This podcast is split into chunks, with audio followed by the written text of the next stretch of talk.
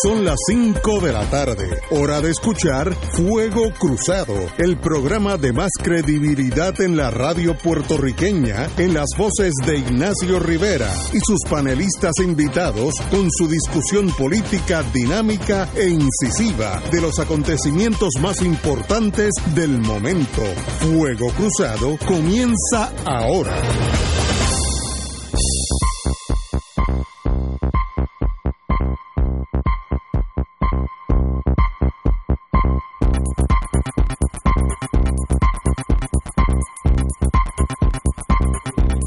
Amigos y amigas, hoy es miércoles, el, el día de los Héctor, aunque tenemos un Juan con nosotros, tenemos a Héctor Luis Acevedo, al exalcalde de San Juan. Muy buenas, Héctor. Muy buenas tardes y un saludo al invitado de honor y a los compañeros de panel. Y el señor secretario de Justicia, don Héctor Richard. Muy buenas tardes. Muy buenas tardes a todos. Y hoy tenemos un, un invitado muy querido en Fuego Cruzado, Juan Dalmao, que es candidato por el Partido Independentista Puertorriqueño a la gobernación de Puerto Rico. Estábamos aquí hablando antes de, que sonara el pito sobre las cosas interesantes de la política y vamos a hablar de él ahorita, eh, ya mismo. Pero hay una noticia que todo, todo el mundo quiere que la toquemos, ya me lo han dicho, que de María Milagro Charbonier, pues la noticia que ha salido, que es muy limitada, eh, ha indicado que esta tarde, eh, no, esta mañana, típico a las 7 de la mañana, eh, los agentes del FBI tocaron y allanaron su residencia en Río Grande y le ocuparon su celular. También le ocuparon el celular a su esposo, por razones pues que, no están muy claras. Obviamente, el celular se ocupa para yo estuve presente en un caso que no tenía que ver con el FBI, tenía que ver con ICE pero estuve presente cuando esos técnicos cogen un celular y todo lo que usted llamó, todo lo que usted cree que borró, todo, todo está ahí. Es una cosa fascinante y ellos lo desmenuzan y si usted hace cinco años llamó a su tía allá a Suiza, eh, tres minutos, pues está el número de Suiza, ¿sabe? Una cosa fascinante la cantidad de, de, de información que surge de un celular. ¿Para qué el FBI desea el teléfono de la señora, la compañera Charbonnier? Pues no tengo la menor idea. Eso no le imputa un delito. Puede ser que sea intermediaria o, testigo o víctima de un delito. Así que estoy tirando todas las bolas al aire porque no es muy muy eh, rápido llegar a una conclusión. Ahora, no hay duda que yo sé lo que le van a hacer ese teléfono. Es una autopsia total y todo lo que se dijo allí, a quién se llamó, todo eso está, y el FBI lo va a saber, eh, posiblemente ya empezaron, porque esa gente son rapiditos en estas cosas. El del señor esposo de la, de la señora eh, legisladora, pues no tengo la menor idea, eh, ese señor lo desconozco, pero uno no allana sencillamente para allanar, es que algo sospecha el FBI de información que puede ser como dije, estoy tratando de ser eh, lo más neutral posible, puede ser que sea información que salga de ese, de ese teléfono implique a una tercera persona, a nadie, a ella, eso lo sabremos en las próximas dos o tres semanas, que es lo que toma a los federales hacer esa autopsia, porque una vez que tú tienes un número, vamos a decir que sale un número de Alabama, ellos mandan a Alabama, eh, la oficina de allá, búscame quién es este eh, Héctor Luis Rivera, que vive en Montgomery, Alabama, eh, que, ¿sabe? Toma tiempo, no solamente por los numeritos, porque van a chequear uno a uno. Y pues, si hay, hay, hay comunicaciones con oficiales federales de la de FEMA, etcétera, van a ir a verlos. Eso toma un tiempito. Pero, obviamente, esto sucedió, estoy dando la noticia así, sin emociones, los hechos son los hechos, qué consecuencias tiene, no sé, pero sabremos. Don Héctor Luis. Bueno, en, primer lugar, eh, eh, a la señor, a la representante Charboniel le asiste la presunción de inocencia aquí. Eh, nadie puede decir que ella ha cometido un delito hasta que brinden pruebas al efecto. O sea, ahora la explicación que ella da no concuerda con los hechos porque ella dice que le hicieron unas preguntas y no tiene nada que ver con lo que le hicieron. A nadie le buscan un teléfono y la allanan la casa por algo que es una generalidad que lo pueden leer en el periódico, que da la impresión que es lo, es lo que ella da. O sea, yo en mi cinismo diría, a la vieja mía nunca le, le, cogieron, el teléfono, no sé por qué. o sea, este, algo están buscando y lo sabremos. Yo quiero señalar también, en, abono a, a, lo que a, la, cautela, que a la alcaldía de San Juan, mientras Santini era alcalde, en dos ocasiones, el FBI allanó el municipio de San Juan, el departamento de la vivienda y otros departamentos y nunca acusaron a nadie. O sea que, que uno tampoco puede llegar a conclusiones eh, por, por, un hecho, ¿verdad? De un, de un allanamiento. Así que, eh, aparte de las especulaciones que cualquier persona pueda hacer, yo me quiero abstener de hacer eh, especulaciones. Yo creo que eh, le cogieron un teléfono por, por alguna razón, alguien implicó una acción y ellos corroboran esa acción. Eso de que fuera víctima eh, y que ella no se enterara que era víctima, esa tercera categoría de Ignacio, pues es una categoría un poco este, aquí en yo jugaba pelota en este parque eh, eso es un foul un, foul para el right o sea eso no es sabes este, pero que hay alguien que, que, adujo hechos que quieren corroborar pues eso es lo, es lo normal. De hecho el, el FBI el, y el fiscal federal le deben a este país un resultado sobre las pruebas eh, eh, que se compraron aquí los 38 millones de dólares, eh, que no crean que uno se le olvidó eso, porque ahora con esta situación del caso de Sánchez Valle, el que llegué primero fue el que llegó antes, antes, eso es importante, en ese caso, por ejemplo, en el caso de la tómbola, el, juez de Puerto Rico, nuestro juez, eh, lo absolvió a los de la masacre de la tómbola. Y allí celebrando la victoria judicial, que ya se sabía, por razones que yo desconozco, allí los arrestaron y le pusieron las esposas allí. Y luego esas mismas personas que fueron declaradas inocentes por nuestros tribunales se declararon culpables en el Tribunal Federal, lo cual es un dolor profundo a, nuestro sentido de justicia propia, ¿verdad? Así que eh, eh, ahora, después de Sánchez Valle, el que llegue primero sobre unos hechos el que radica, no pueden radicar los dos. Así que no se le olvide eh, más con la situación que tenemos en Puerto Rico y el FEI y todo el revolú este que hay, eh, que está pendiente esa investigación y otras cosas más.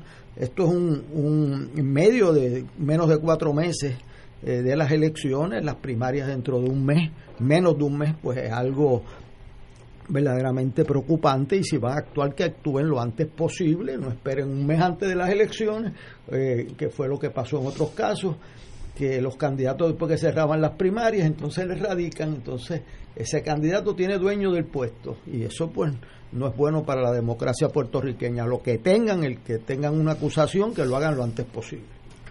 Compañero Richard. Yo me abstengo de especular. Yo sé de métodos investigativos y sé por qué uno se incauta un celular. Sin embargo, creo que nuestro público que es inteligente y que medita las cosas, puede comenzar a ver una nueva era. Muldrow.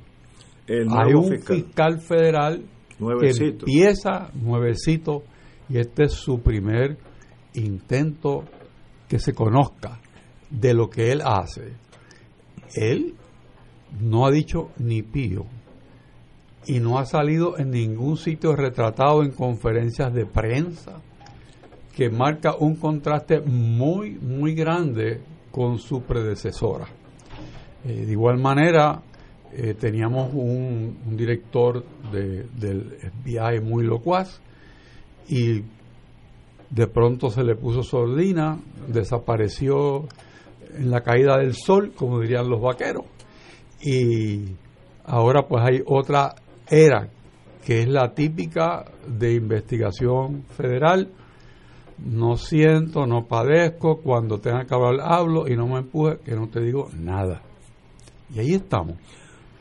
Un abogado. Es de pensar que esta metodología, que es mucho más eficaz, eh, salvo que no sea necesario invitar que alguien hable porque crean que lo van a acusar. Y ahí es donde yo me río porque es un método tan y tan y tan pedestre de, de, contener información que todavía la gente lo hace, especialmente el círculo legislativo, que es una maravilla. Se asusa a alguien y empiezan a hablar y ya hay 15.000 teorías sobre Tata. O sea, que esa parte, pues yo creo que, que no está envuelta, sí, está como un, como un movimiento espontáneo eh, dentro de la Casa de las Leyes. Pero de todas maneras, Ignacio, y cierro, vamos a ver cosas sucediendo en su momento, no antes ni después. Empezó la era de Mulgrew. Correcto, así lo llamo yo. Esa es tu tesis. A un abogado que yo le tengo mucho respeto, y los abogados conocen el derecho, cito, una orden de allanamiento supone que hay causa probable determinada por un juez de que en, en el lugar allanarse podría haber evidencia de la comisión de un delito. Eso es estrictamente un derecho. Eso es, la cuarta enmienda. Eh, exacto. En otras palabras, no puede haber un juez, un magistrado federal, no va a ir a allanarme a mí porque no hay a menos que digan, pues allí hay la posibilidad de armas ilegales. Bueno, es importante este, este, para, nuestra este señalamiento es bueno. Que el FBI no es el que allana por cuenta propia. Es un juez. O sea, el derecho y el derecho federal dispone en la cuarta enmienda que tú tienes que ir con eh, el FBI donde un juez o un magistrado y presentarle por qué yo necesito por, Qué yo quiero o sea, no, es una decisión unilateral del FBI aparecerse allí. Tiene que haber una determinación de un magistrado o un juez eh, ordenando ese allanamiento, aprobando ese allanamiento. Eso es bien importante, no es una iniciativa eh, de los policías o del FBI. Eso es igual aquí. Un magistrado dijo, ahí hay la posibilidad de un delito. Así que la posibilidad no quiere decir que lo haya, pero que la posibilidad existe. Así que con eso, pues tenemos que desear. Ah, compañero, Juan Dalmao quiero dar primero un saludo, un placer estar con ustedes en la tarde de hoy. Me siento que estoy de vuelta en mi casa. abogado también. Pero déjame, déjame decirte lo siguiente: es la comisión de un delito o de la persona a la que se allana o que utilizó el instrumento como contacto con terceros que pudieron haber estado involucrados en la comisión de delito. Yo pienso que aquí hay algo interesante de uno de los planteamientos que dijo la representante Charbonnier en la conferencia de prensa. Ella alega que cuando los agentes del FBI llegan a su casa a las 7 de la mañana, ella lo recibe con el impacto de recibir la visita tan temprano en la mañana, de sorpresa, y que los agentes le dijeron a ella que la estaban visitando porque no querían que ella tuviera que ir a sus oficinas en San Juan, porque eso hubiese llamado la atención pública. Sin embargo, luego ella hace una conferencia de prensa porque la información pública surgió. En ocasiones esas técnicas de investigación se utilizan también para ver de esos actores que pueden estar siendo objetos de investigación, quienes comienzan a conectarse y quienes comienzan a escribirse, quienes comienzan a decir y qué te preguntaron y qué no te preguntaron. Oh. O sea que, que eh, aquí puede haber mucho más allá, ¿verdad? Eh, que como se señaló anteriormente, de lo que puede ser especulación. Pero sí, yo no puedo hacer abstracción de algo importante. Estamos en un contexto político electoral a semanas de una primaria, a meses de una elección general. Y estamos hablando de que nuevamente las autoridades, en este caso las federales, tocan las puertas de figuras políticas. Y yo creo que eso abona, independientemente del caso individual de María Milagro Charbonnier, eso sí abona a un clima de frustración, indignación y molestia que existe por parte del país en términos generales con la clase política gobernante. Es decir, el que las personas de a pie que todavía están haciendo las filas en el desempleo y que no los atienden, o aquellos que todavía están con los torlos de María, o los que no sienten que están siendo atendidos del sistema de salud, o los que están eh, en el terror de no saber cómo van a enfrentarse esta pandemia ahora con los aumentos de los contagios. El contraste de entonces ver que dentro de su clase política gobernante hay personas que están siendo allanadas, visitadas por el FBI, independientemente lo que en un tribunal se le reconoce será su presunción de inocencia. Me parece que, eso coloca el, clima político mucho más volátil y, de mucha mayor indignación. Así que ya veremos, como dice el licenciado Richard, qué, ocurrirá, lo sabremos cuando ocurra. Pero de que eso sí tiene un efecto inmediato en la gente, lo tiene, lo tiene. Yo lo veo en mis estudiantes.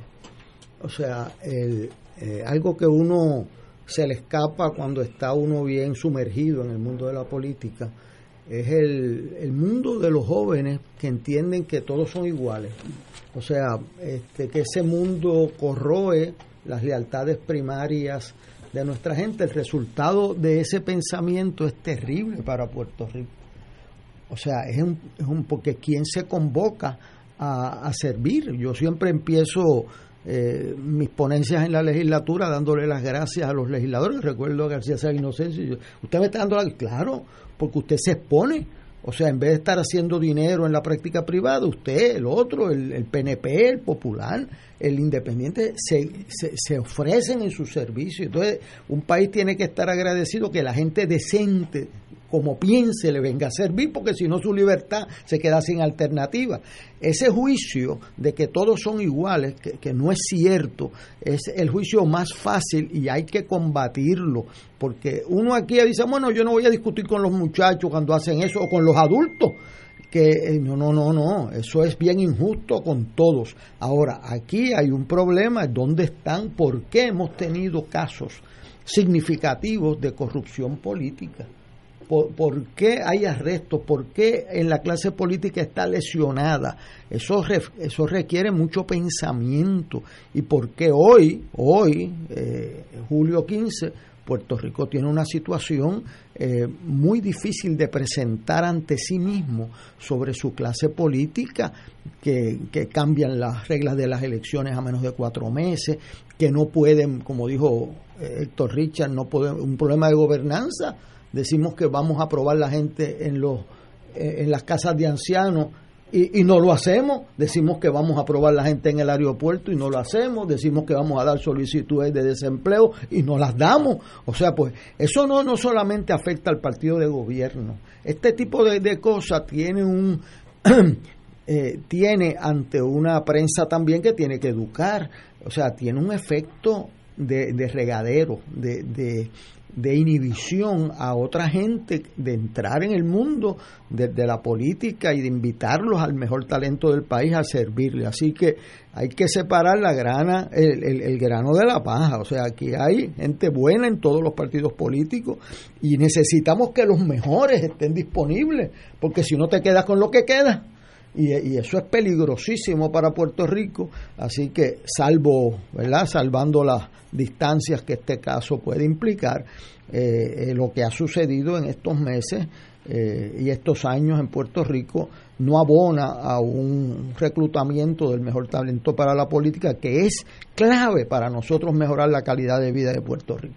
Tenemos que ir a una pausa y regresamos ahora con el candidato Juan Dalmao para la gobernación del de Puerto Rico, iba a decir del PIB, no, para la gobernación de Puerto Rico, Juan Dalmao, uno de los de las estrellas del Partido Independentista Puertorriqueño. Vamos a una pausa, amigos. Fuego Cruzado está contigo en todo Puerto Rico.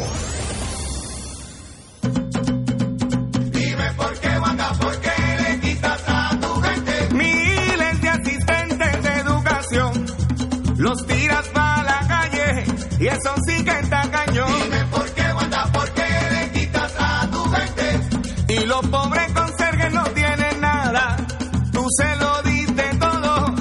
Allá la empresa privada. Dime por qué, Wanda, por qué le quitas a tu gente. Anuncio pagado por el Comité SPT, no autorizado por el candidato aspirante o partido alguno. El licenciado Ricardo Pascual cuenta con 29 años de abogado en la práctica civil de daños y perjuicios, caídas, accidentes, accidentes de tránsito y otros. El licenciado ofrece consultas gratis, incluso si no puede llegar a la oficina, vamos a su residencia. Si usted, un familiar o una amistad ha sufrido un accidente, llame para cita y consulta al 787-510-4883, 510-4883. La oficina del licenciado Pascual está en el Centro Internacional de Mercadeo, carretera 165, Torre 1, oficina 210 en Guaynabo, frente a la cárcel federal. Recuerde, llame para orientarle y ayudarle al 787-510-4883, 510-4883. AESA, la pequeña gigante, te invita a sintonizar su espacio radial AESA Informa todos los jueves a las 4 y 30 pm. Se estará ofreciendo información relevante a los pensionados y jubilados de Puerto Rico. Te esperamos a esa imparable, auspiciado por MMM Alianza. Los partidos tradicionales deciden quiénes serán sus candidatos y el programa de análisis noticioso con la perspectiva más certera del ambiente electoral nacional te trae su tradicional especial del día de primarias. Sintoniza Fuego Cruzado el 9 de agosto desde las 3 de la tarde y entérate primero que nadie de las tendencias en los colegios electorales y el resultado oficial de las votaciones. Únete a Radio Paz 810 AM y la cadena oficial de Fuego Cruzado el domingo 9 de agosto desde las 3 de la tarde para el especial del día de primarias. En Radio Paz 810 AM agradecemos las contribuciones de nuestros oyentes recibidas a través de ATH Móvil durante esta larga cuarentena, que nos ha permitido mantenernos en el aire a pesar de la difícil situación económica que nos ha golpeado duramente. Permanecemos a flote, pero cada vez es más cuesta arriba la misión de seguir operando este ministerio radial al servicio de nuestros hermanos en la fe y nuestra iglesia. Ahora más que nunca necesitamos de tu solidaridad. Entrando a la aplicación ATH móvil de la siguiente manera. Paso número 1, marca Pay Business. Paso 2, busca Radio Paz 810. Número 3, escribe la cantidad del donativo. Y número 4, presiona enviar. Muchas gracias por tu ayuda y mil bendiciones ahora y siempre.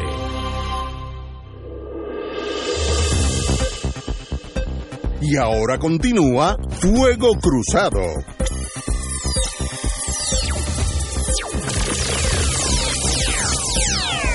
Regresamos amigos y amigas, vamos a sacar unos minutos para algo que es de importancia. Eh, uno de los candidatos en noviembre 3 para la gobernación de Puerto Rico es el amigo licenciado Juan Dalmao eh, del Partido Independentista Puertorriqueño. Y estábamos hablando aquí, eh, antes del programa, a los efectos que hay un ambiente de tensión, desasosiego. Yo oigo mucho en la radio un amigo que es psiquiatra, me dice, eso es bien peligroso cuando la gente dice, en X cosas se nos va la vida. Y a los ocho minutos, oye, por otra estación, hablando de otra cosa, se nos va la vida. El puertorriqueño tiene una depresión colectiva que se nos va la vida, lo que es desesperación. Aquel, aquel Puerto Rico que nosotros los que tenemos canas vivimos, que era uno de esperanza, que era uno donde los ingenieros se grababan de Mayagüez y antes que se grabaran ya tenían trabajo con la, con la, haciendo casas y edificios y condominios. Hoy es al revés, se va el 90% de los ingenieros se van de Puerto Rico. Eh, así que todo ha cambiado, hay desesperanza, hay hasta miedo, hay desempleo galopante. Eh, este año terminó con un déficit de 2.3 billones de dólares el presupuesto de Puerto Rico, según me dijo ayer el señor Zaragoza una cosa espantosa. Y entonces, ¿para qué usted, su señoría, Juan Dalmao, un hombre libre, de buen humor, inteligente, que tú tienes, qué te hace moverte hacia ese precipicio lleno de peligro, ¿sabes? Yo, no me acercaría al precipicio, pero ¿qué haces? Tú estás en el filito ya de esa cosa. Mira, déjame decirte algo, Ignacio. Primero, gracias nuevamente por la oportunidad. Eh, un privilegio tenerte aquí. Igualmente, igualmente. Mira, yo asumo esta responsabilidad con una enorme esperanza y con un gran sentido de responsabilidad histórica y personal. Digo eso porque si bien puede haber personas que sienten que sí, estamos en un momento de oscuridad, de, de que el gobierno de Puerto Rico ha llegado a tocar fondo y que eso tiene como consecuencia desde los aspectos económicos, los aspectos de la salud, los aspectos de eh, lo que tiene que ver el medio ambiente, eh, el, el, tema del desempleo y de la educación. Por otra parte, yo creo que bajo las circunstancias tan difíciles que hemos enfrentado, es como mejor nos hemos probado como país y lo que nos hace falta es construir algo nuevo. Yo he presentado eh, como parte de mi programa político lo que yo llamo Patria Nueva. Nosotros los puertorriqueños todos, no importa sean populares, PNP, independentistas, todos nos sentimos orgullosos de ser puertorriqueños y nos sentimos con un apego a nuestra identidad propia y a lo que somos como país en solidaridad. Pero tenemos que hacer las cosas nuevas, tenemos que hacer las cosas distintas. Y yo he proyectado que esa visión tiene que estar dirigida a que la ejecución del gobierno se fundamente en la proyección y la protección de derechos humanos. Si tomamos el caso de la salud, que la salud se trate como un derecho humano, en donde aquí la tiranía de las aseguradoras privadas salgan del medio como eh, eh, interventora eh, y que se cree una corporación pública que administre los fondos de salud que son suficientes para poder incluir incluso más pacientes en la cobertura médica. Las aseguradoras privadas se llevan en ganancias entre 400 y 500 millones de dólares. Eso no significa que se van a prohibir las aseguradoras privadas, pero significa que se administre mediante un grupo de especialistas de salud pública, representantes de los distintos proveedores de servicios y de los pacientes. Los fondos dirigidos a cuáles van a ser los niveles de pago y las formas de pago que sea de manera directa y única por parte del gobierno. Yo creo que eso es un paso que hay que dar para transformar lo que parece ser un consenso unánime en el país sobre el fracaso del sistema de salud en Puerto Rico y de cómo ha sido dominado por los intereses de las aseguradoras privadas. Esa es una visión que puede discrepar de los que otros presentan, pero esa es la que yo entiendo porque la salud debe tratarse como un derecho humano. Cuando tomas el tema de la educación, la educación tiene que tratarse como un derecho humano y debe ser accesible y no depender que usted tenga una educación en la Universidad de Puerto Rico a cuánto es el ingreso familiar suyo. Yo crecí en una casa, cuatro hermanos, mi hermano mayor, dos hermanas menores. Mi papá era comerciante en el pueblo en Caguas, mi mamá farmacéutica en, la, en el Hospital Regional de Caguas cuando existía, empleada pública. Pudimos estudiar los cuadros en la universidad, porque era una universidad accesible, pero cada vez la dirigen en ser un centro control remoto en ser algo que no es accesible para todo el mundo. Así que yo entiendo que eso tiene que ser un concepto de, la educación. En el tema ambiental y la protección de los recursos naturales, nosotros somos un territorio 100 por 35, que tenemos limitados nuestros recursos. Pues tenemos que dar los pasos para, para, para protegerlos. Yo presenté durante este cuatrenio seis proyectos de ley para declarar reservas naturales, una agrícola, no se aprobaron pero es una plataforma que representa un historial con respecto al compromiso que yo he tenido personalmente, pero el partido al que represento, con la defensa de los recursos naturales y ambientales. Y como también hemos tenido que estar en la calle y oponernos al depósito de ceniza, así también lo hemos hecho. Así que eso es un elemento en donde ya en otros lugares del mundo el concepto de la protección ambiental es uno en donde se va la vida humana y en el tema de la solidaridad alimentaria, que es la idea de que los sectores agrícolas se fortalezcan, es en donde a nosotros como isla se nos va la isla porque importamos el 85% de los alimentos que consumimos. Es algo de supervivencia. Después de María, cuando aquí comenzaron a cerrar y hubo falta de acceso a los puertos marítimos y aéreos, nos jugamos la vida con respecto a la falta de suministros porque los alimentos imperecederos no los tienen almacenados por el cobro del impuesto especial que se le da al almacenaje de los bienes muebles. Y cuando entonces tienes un sector agrícola eh, débil, empobrecido, pues entonces esa es la tormenta perfecta para que un país como el nuestro esté amenazado en lo que debe ser salud alimentaria. Cuando tú te tomas lo que tiene que ver con la economía, yo creo que en la economía puertorriqueña tiene que haber un balance justo. Particularmente te voy a hablar de las corporaciones. En Puerto Rico corporaciones locales pagan más de un 30% en contribuciones. Sin embargo, las extranjeras, muchas son absolutamente exentas. Yo creo imponer una contribución uniforme a todas las corporaciones de un 10%. Va a aumentar, no de manera confiscatoria ni penalizante, va a aumentar si las que pagan eh, apenas 4%, un 2%, 0%, pero le va a reducir a las de aquí para hacerlas más competitivas. Y esas empresas, las, de, las foráneas, podrán exigir a base del pago de contribuciones en el extranjero su crédito contributivo. Hay ahora mismo un memorando del Departamento del Tesoro, pero a base del Código de Rentas Internas, en vez de un arbitrio especial, si es una contribución, pueden pagarlo y exigir e, ese, ese repago en crédito. Así que lo que yo estoy presentando, Ignacio, es sí, estamos en un momento eh, difícil para el país, pero por lo tanto un gran momento para oportunidades en donde con las ideas, la imaginación, la colaboración de profesionales que se dedican a esto, eh, yo, yo no pretendo presentarme aquí ante ustedes como si haya descubierto el Mediterráneo tengo la ventaja de tener la colaboración de personas que se dedican diariamente a muchos de los aspectos eh, que yo trabajo en mi programa de gobierno, pero lo que sí les quiero decir es que al final del camino, para, para abrir el intercambio, pero al final del camino esas ideas que yo les planteo y esas eh, propuestas son valiosas, son buenas, hay que traerlas a la mesa. Pero a mí me resulta que en esta campaña más importante que nunca es, por lo que dice Ignacio y lo que enfrentamos en Puerto Rico, historial y carácter. Porque acabamos de salir de un gobernador que no terminó su término, que era el gobernador del plan, del plan, del plan. Y no hubo plan y no hubo ejecución. Y por lo tanto, cuando uno mida a quienes se presentan ante el país para dirigir los destinos de Puerto Rico, lo que tiene que preguntarse es no me digas dónde vas a estar. Dime dónde más, dónde has estado cuando el país más ha necesitado. Dime qué has hecho. Dime cuál es tu historial. Y a base de ese historial tomar unas determinaciones con un criterio muy riguroso con respecto a quienes uno le va a confiar el voto. Yo estuve recientemente eh, hablándole a unos jóvenes antes del cierre de la pandemia en el recinto universitario de Mayagüez.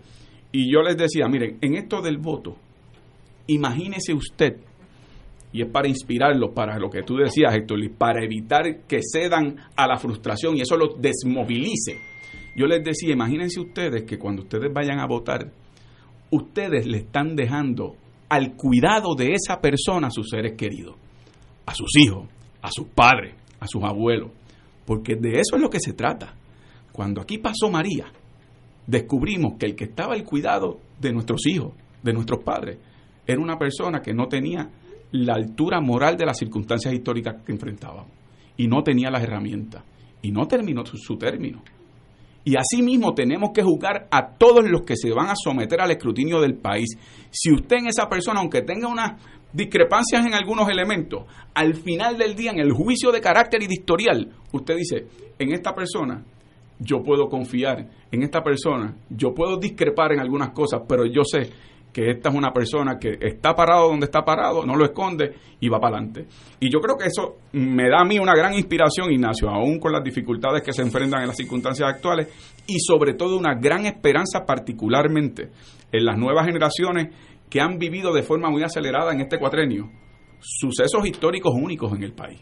No solamente Irma María, los temblores, la salida de un gobernante a mitad de término, los procesos accidentados en términos constitucionales para la sucesión y una atención mucho más enfocada en los asuntos públicos que ahora la ven más cercana a ellos y más cercana a lo que pueden ser las herramientas para transformar el país. Así que yo eh, me siento esperanzado, me siento entusiasmado, sé que es un enorme reto, sé que tengo que buscar la forma de inspirar a mucha gente que ha sufrido mucho golpe en el lomo. Y sé además que hay unas limitaciones estructurales que siempre operan en contra de un tercer partido, pero, pero te digo que me siento, eh, yo fui candidato en el 2012 a la gobernación, yo veo las cosas completamente distintas ahora, las circunstancias incluso políticas del país mucho más diferentes, y te digo que me siento entusiasmado, creo que estoy en el lugar donde más útil puedo ser para el país en estos momentos. Tenemos que ir a una pausa, regresamos con los compañeros y el amigo Juan Dalmao. Fuego Cruzado está contigo en todo Puerto Rico.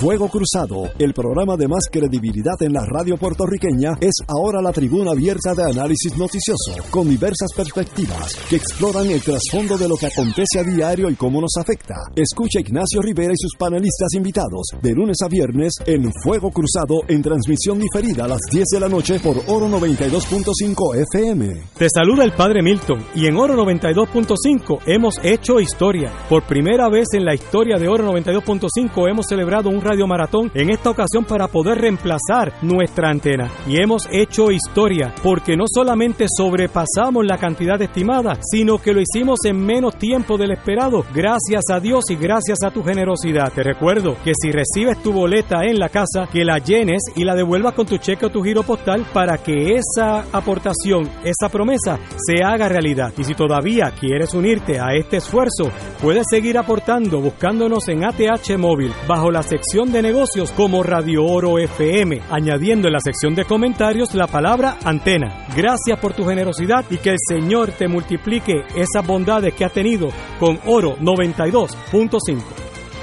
2.6 millones de autos en Puerto Rico, algunos de ellos con desperfectos.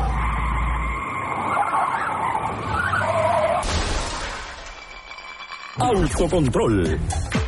Tu carro. Tu carro tu mundo. Lunes a viernes a las 11 de la mañana por Radio Paz 810 AM.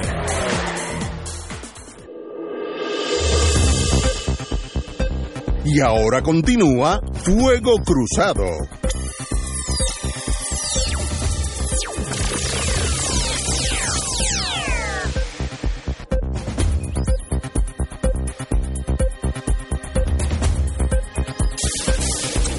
Regresamos, amigos y amigas, a Fuego Cruzado, aquellos que eh, sintonizaron algo tarde. Tenemos el privilegio y el honor de tener al candidato del Partido Independentista puertorriqueño a la gobernación, el amigo licenciado Juan Dalmao. Don Héctor Richard.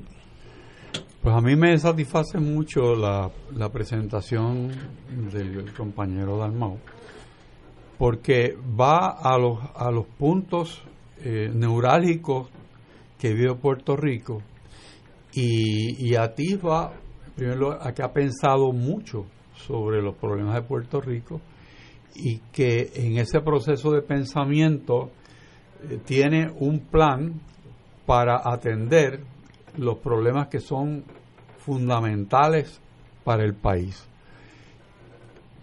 Sin cambiar nada, sino Puerto Rico hoy en día tiene estos problemas y para atenderlos lo hacemos de esta manera.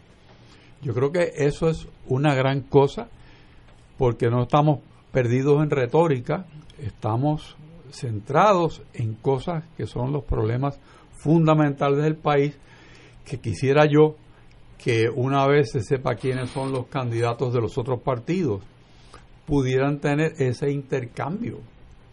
Porque nuestro país en muy pocas semanas se tiene que educar en cuanto a quién es la persona que va a cuidar de este país. O sea que eso, un proceso bastante corto, pero si los candidatos están igualmente preparados como el licenciado del MAU, pues debe ser fácil que articulen su pensamiento, inviten en ese diálogo que espero que se dé, refinar unas ideas que son buenas. Puerto Rico no, no puede decir que todas las ideas están en un partido o en otra. Al contrario, tenemos que ver cómo de todas esas ideas hacemos un mejor Puerto Rico posible.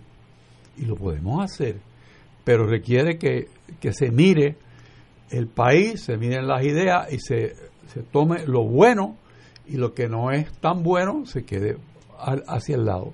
Así que mi exhortación al licenciado Dalmao es que mantenga ese discurso, mantenga esa frescura en la presentación y que Dios permita existan más de una ocasión en que públicamente pueda conversarlas con el país junto a los otros candidatos, de tal suerte que podamos ver contrastes, podamos ver de dónde parte cada cual y tener una percepción mucho más afinada de cuál es el carácter de él o ella que vaya a dirigir este país. Porque si hay algo hemos visto por unos cuantos años, es que el liderazgo al tope no está a la altura de lo que este país necesita. Héctor Luis Acevedo.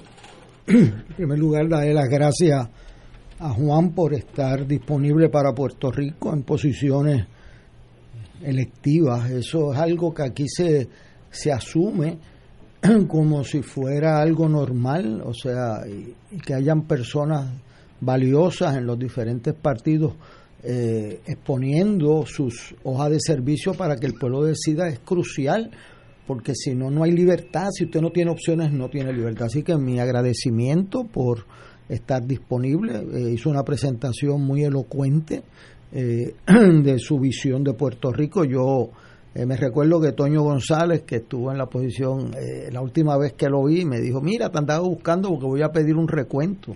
Entonces yo digo, Antonio, pues, eh, ¿y cómo usted va a pedir un recuento? Y dice, sí, porque después que yo perdí las elecciones, todo el mundo dice que votó por mí. y eso, cuando yo era estudiante en la YUPI, allí uno daba la impresión que Toño iba a ganar las elecciones, ¿no? Este, pero el buen humor de Toño González, que ganaba todos los debates y perdía todas las elecciones. Este, eh, yo quisiera aprovechar este tiempo para que Juan nos explique eh, dos cosas. O sea, cuando yo corrí para gobernador, el Edwin Reyes me preguntó qué fue lo más que te tocó en todos esos meses, en, tu corazón, en tu... Eh, yo me recordé de unas casitas abandonadas de las manos de Dios, como él dijo. ¿Qué es lo que más eh, ha tocado tu fibra como puertorriqueño en este quehacer de la política? En particular me interesan dos áreas, Juan. Una es el campo de la educación, porque yo vengo de la educación pública y, he visto el disminuir la mitad de los estudiantes de escuela pública, duplicar los fondos y quedar las pruebas inaceptables para no para mí sino los números que se cuelgan la, los muchachos así que el tema de educación eh, las ideas nadie tiene el, el, el, dominio de las ideas buenas por eso yo creo como decía Richard que nosotros tenemos que ver eh, cuáles son las mejores ideas eh, aquí no hay propiedad privada de, de las buenas ideas y, Juan es una persona sumamente capaz y, y yo quisiera ver su tema de educación y también lo he visto luchando contra la ley electoral que firmó la gobernadora y quisiera su comentario sobre ambos asuntos si es posible. Claro que sí. Déjame primero por educación. A mí me, me ha impactado que el sistema educativo en Puerto Rico le ha quitado a partir de hace muchos años un elemento de dignidad magisterial. Al maestro, que después de todo tiene la mayor responsabilidad, debe tener la mayor autoridad dentro de una comunidad escolar. Eso ha ocurrido por la gran burocratización del sistema de educación, que a su vez se tradujo en la gran politización dentro de las escuelas, los directores de área, los directores escolares. No todos, no quiero generalizar, pero es un germen que había estado ahí y ha estado presente. Y eso condujo entonces a la próxima consecuencia que ha ocurrido muchas veces en este país, que después de por la ausencia de destrezas administrativas se ensucia el agua, entonces vamos a privatizar y vamos a quitar el elemento público tan necesario para la educación en Puerto Rico. Yo soy fiel creyente en la educación pública accesible. Creo que la comunidad escolar debe tener la autoridad con respecto a cómo se manejan sus presupuestos dentro de unos márgenes, porque cada comunidad escolar tiene que conoce mejor cuáles son sus necesidades comunitarias y sus necesidades regionales y locales. Creo y presenté un proyecto de ley en nombrar los psicólogos en las escuelas. Aquí se legisló para un psicólogo escolar, que es una especie, es, valga la redundancia, especializada de psicólogos eh, escolares. No, tiene que ser psicólogos en las escuelas, no contratados por regiones es que el psicólogo tiene que conocer la comunidad que impacta para saber cuál es el rezago de cada estudiante, cuál es el problema en su, en su seno familiar, cuáles son sus necesidades.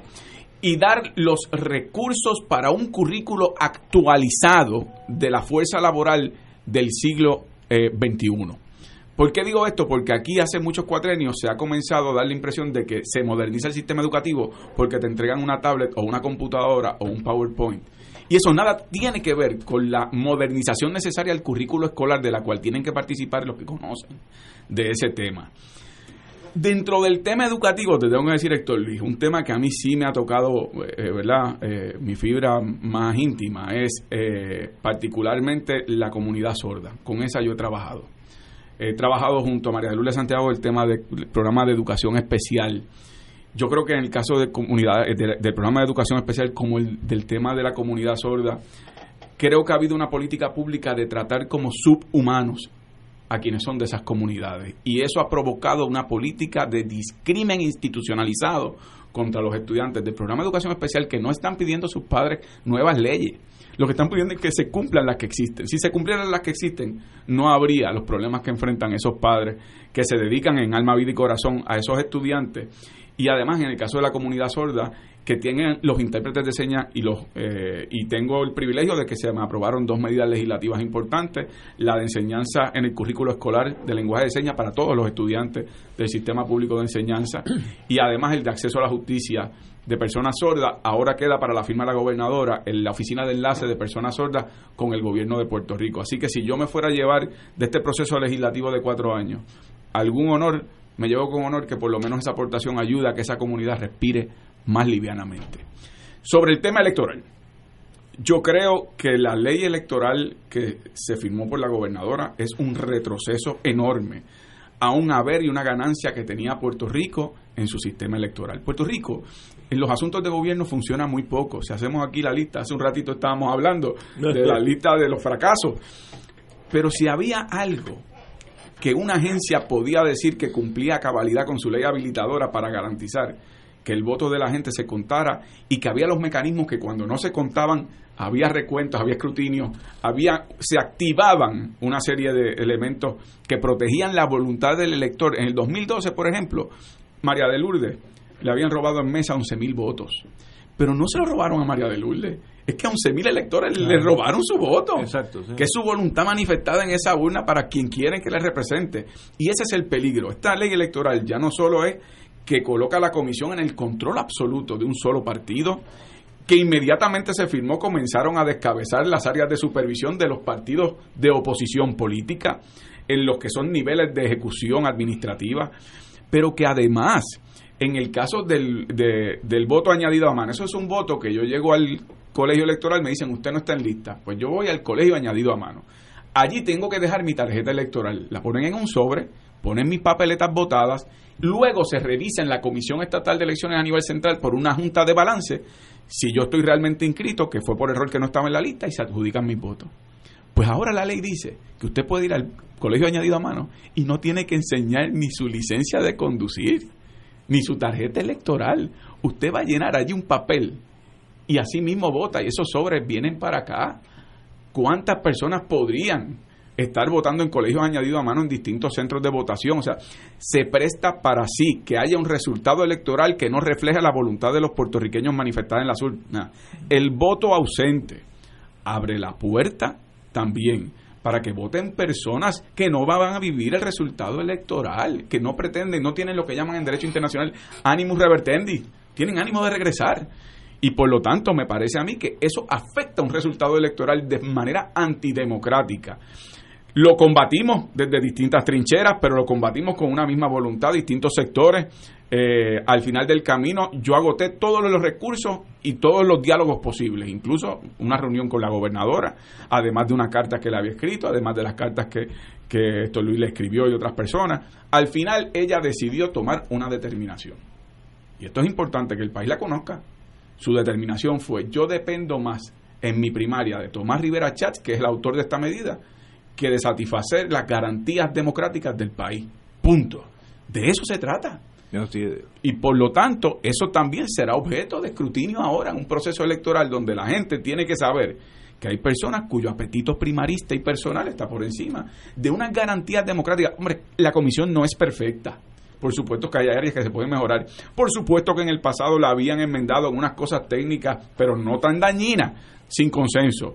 Pero en este caso, yo le decía a la gobernadora en esa reunión, gobernadora está jugando con fuego porque este es el momento en donde el país está más sensible, más vulnerable y que más desconfía de sus eh, instituciones gubernamentales. Usted está firmando una ley que ningún opositor político favorece. Incluso gente dentro de su partido no la favorece.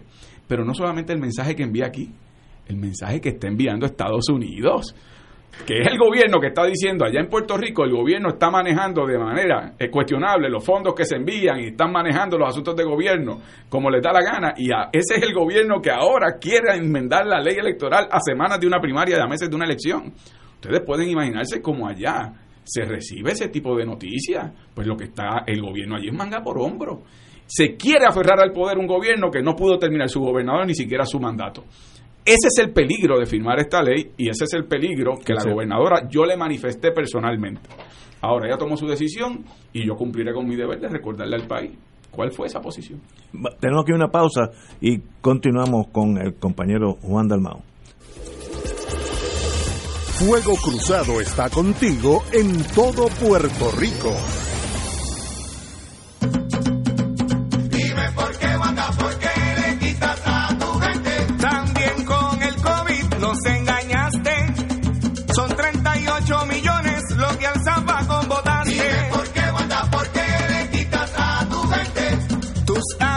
Del alma cogen los fondos. Y nuestra educación tocando Anuncio pagado por el Comité SPT, no autorizado por el candidato aspirante o partido alguno. El licenciado Ricardo Pascual cuenta con 29 años de abogado en la práctica civil de daños y perjuicios, caídas, accidentes, accidentes de tránsito y otros. El licenciado ofrece consultas gratis, incluso si no puede llegar a la oficina, vamos a su residencia. Si usted, un familiar o una amistad ha sufrido un accidente, llame para cita y consulta al 787-510-4883. 510-4883. La oficina del licenciado Pascual está en el Centro Internacional de Mercadeo, carretera 165, Torre 1, oficina 210 en Guaynabo, frente a la cárcel federal. Recuerde, llame para orientarle y ayudarle al 787-510-4883. 510-4883. Hoy más que nunca necesitamos ayudarnos los unos a los otros. Casa Centro Raquel es un centro de ayuda y guía para la mujer. Estamos abiertos de lunes a sábado de 9 de la mañana a 4 de la tarde para ti mujer. En este apremiante momento, para más información, 787-998-3900. Estamos aquí para ti mujer. Escucha los sábados a las 5 de la tarde para servirte un programa del Colegio de Profesionales del Trabajo Social de Puerto Rico con los temas de interés a la comunidad. Recuerda, los sábados a las 5 de la tarde para servirte por Radio Paz 810. Y ahora continúa Fuego Cruzado. Regresamos, amigos y amigas. El compañero Juan Dalmau se tiene que ir a las 6, las 18 horas, aquellos que lo están velando y son militares, pues ya, ya que es las 10, para que no se nos confundan. Pero Juan, eh, en, para la legislatura por el Partido Independentista, ¿quiénes son los candidatos? Bueno, nosotros postulamos a todas las posiciones más de 1026 candidatos. en la legislatura por acumulación, Exacto. María de Lourdes Santiago es candidata al Senado. Que ahora es senadora. No, soy ese- senador soy yo. María de Lourdes fue candidata a la gobernación en las pasadas elecciones. Ella sí había sido senadora. Había sido. Eh, y María de Lourdes entonces eh, es candidata al Senado. Denis Márquez es el candidato a- por acumulación en la Cámara de Representantes. Que ahora es representante. Que es representante Sí. en estos momentos. Y ha hecho un trabajo excelente, excelente. Denis Márquez, déjenme decirle esto porque me siento ¿verdad? en confianza con usted y los radioescucha. Denis Márquez tuvo su prim- este es su primer cuatrenio. Eh, y, bueno. y realmente yo lo conozco personalmente y profesionalmente, pero me ha dado mucho orgullo trabajar junto a él, yo desde el Senado, él desde la Cámara, y ver ese desarrollo al respeto que se ha ganado tan recientemente con- como en las investigaciones de la Comisión de Salud, pero igualmente en tantas otras instancias. Eh, a mí me, me parece que, que ha hecho un trabajo Entonces, excepcional. María de Lourdes va para el Senado. Para el Senado. Y, y, el representante sigue. en- Exacto, sería Denis Márquez nuevamente. Denis. Entonces, eh, el doctor Luis Roberto Piñero es el candidato a comisionado residente.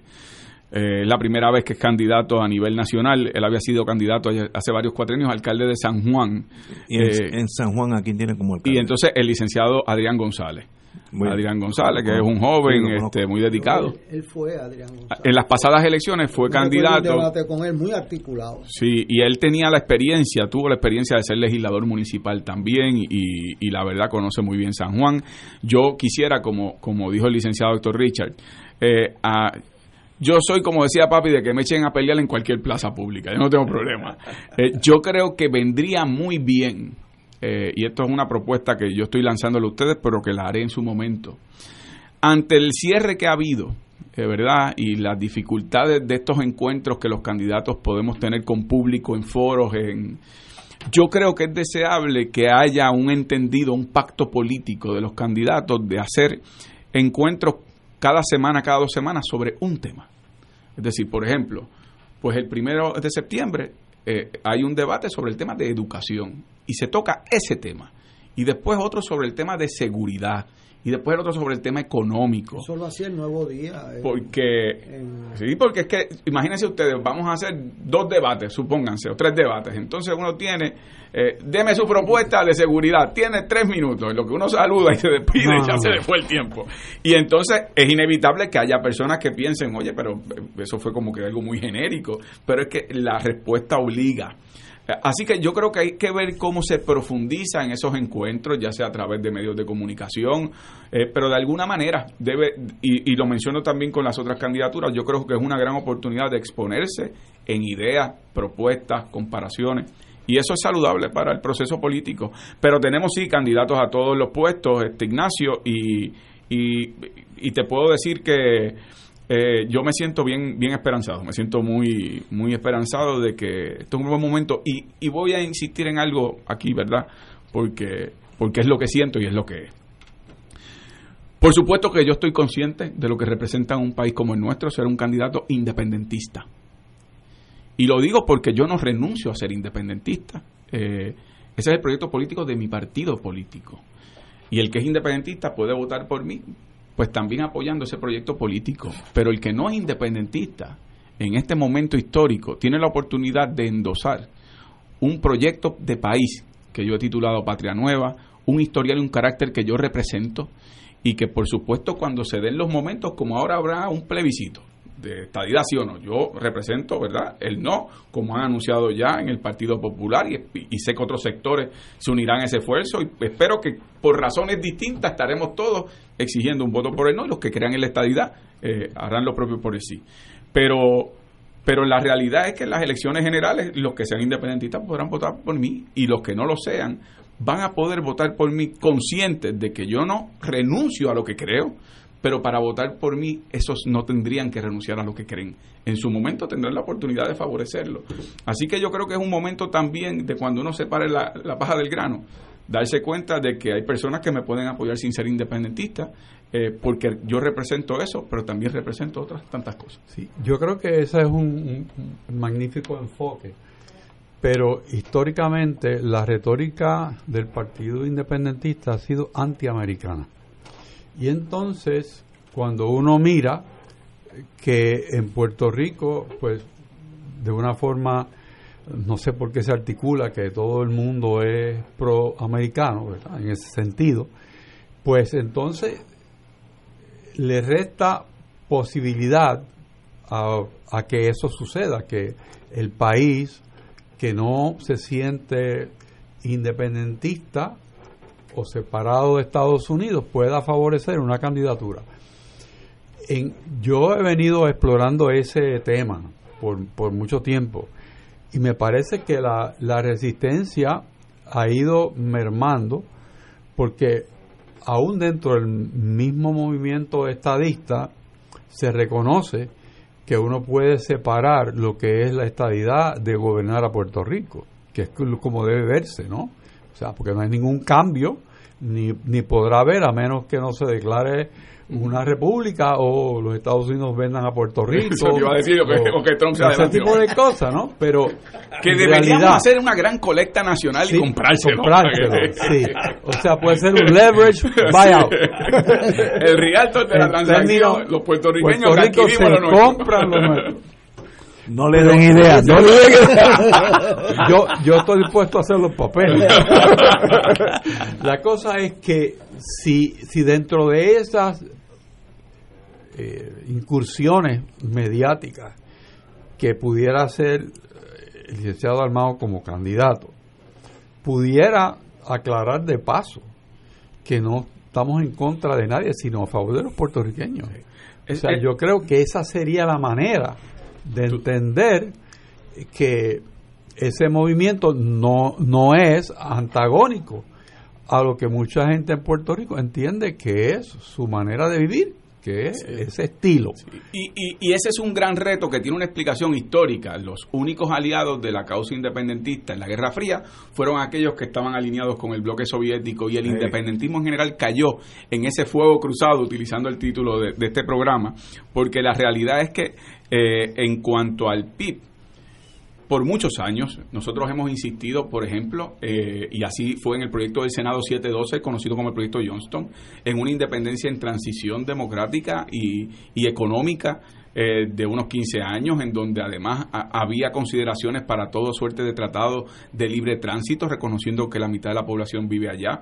Eh, nuestro problema es, como te señalaba, la crítica a la política estadounidense con respecto a Puerto Rico y a destacar los pro puertorriqueños, no anti nadie. Eh, y eso es un reto porque sí tiene razón en que eh, en otros, este programa es un espacio privilegiado, lo hablamos Ignacio y yo, eh, en un momento dado que invitamos a Eduardo Lalo. es, este es un espacio privilegiado, no todos son así. Hay otros que les gusta perpetuar la idea de que si tú eres independentista, tú no ves un americano y le tienes que virar la cara y cruzar la calle. es, algo eh, prejuicioso eh, y que hay que combatirlo con la realidad. Los Estados Unidos es un país independiente, es una república eh, y, nosotros lo que aspiramos es a ser un país soberano en amistad y cooperación con los Estados Unidos. Así incluso se manejó ese proyecto Johnston. Y es un reto continuo, es un reto continuo por prejuicios que se arrastran todavía de la Guerra Fría y que son existentes. Pero ahí, en ese estamos y a eso vamos. Para nosotros, sé que te tienes que ir, así que como tienes otro otro engagement, se me, se me, se me va el español, pero me, me sale el otro compromiso. eh, usted sabe que tiene las puertas abiertas aquí en Fuego Cruzado y de verdad eh, usted es un, en inglés se dice vote getter, usted atrae el voto por su personalidad, su intelecto, su forma de ser, cómo se, se comporta en, público, en privado. Usted es A1, así que le deseo la mejor de la suerte para noviembre 3. Gracias, Ignacio. Gracias al licenciado doctor Luis Acevedo, licenciado doctor Richard. La primera vez que comparto con ustedes en este foro, pero le agradezco. No será la, última. La deferencia y, como siempre, sabes que vuelvo a la menor provocación. Sí, sí, así que tiene las puertas abiertas. Y déjame ver si del banco a Paco Catalá y a Fernando los lunes. Sí, sí, sí. pues cuídense mucho y gracias por el espacio. Gracias, hermano. Señores, tenemos que ir una pausa y regresamos con Fuego Cruzado. Fuego Cruzado está contigo en todo Puerto Rico. Aquí la llama se enciende cada tarde a las 5 porque escuchas Radio Paz 810 AM, WKBM San Juan y retransmite en diferido WOROFM Corozal San Juan, la Casa de Fuego Cruzado, el programa de más credibilidad en la radio puertorriqueña.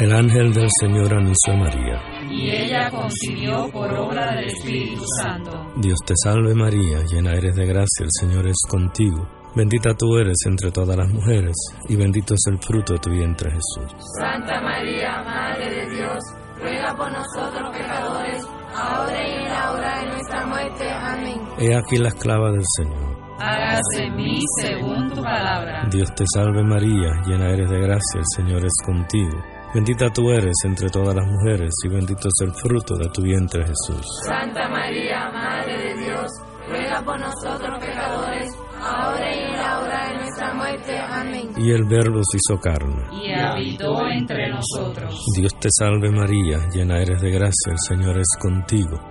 Bendita tú eres entre todas las mujeres, y bendito es el fruto de tu vientre Jesús. Santa María, Madre de Dios, ruega por nosotros pecadores, ahora y en la hora de nuestra muerte. Amén. Ruega por nosotros, Santa Madre de Dios. Para que seamos dignos de alcanzar las promesas de nuestro Señor Jesucristo. Oremos. Derrama, Señor, tu gracia sobre nosotros, que por el anuncio del ángel hemos conocido la encarnación de tu Hijo, para que lleguemos por su pasión y su cruz a la gloria de la resurrección, por Jesucristo nuestro Señor. Amén. Gloria al Padre, al Hijo y al Espíritu Santo. Como era en un principio, ahora y siempre, por los siglos de los siglos. Amén. Un club rotario es casa de jóvenes y adultos, de hombres y mujeres, que comparten y viven los deseos de servir a los demás en un ambiente socialmente sano y productivo. Mensaje del Club Rotario de Río Piedras. Y ahora continúa Fuego Cruzado.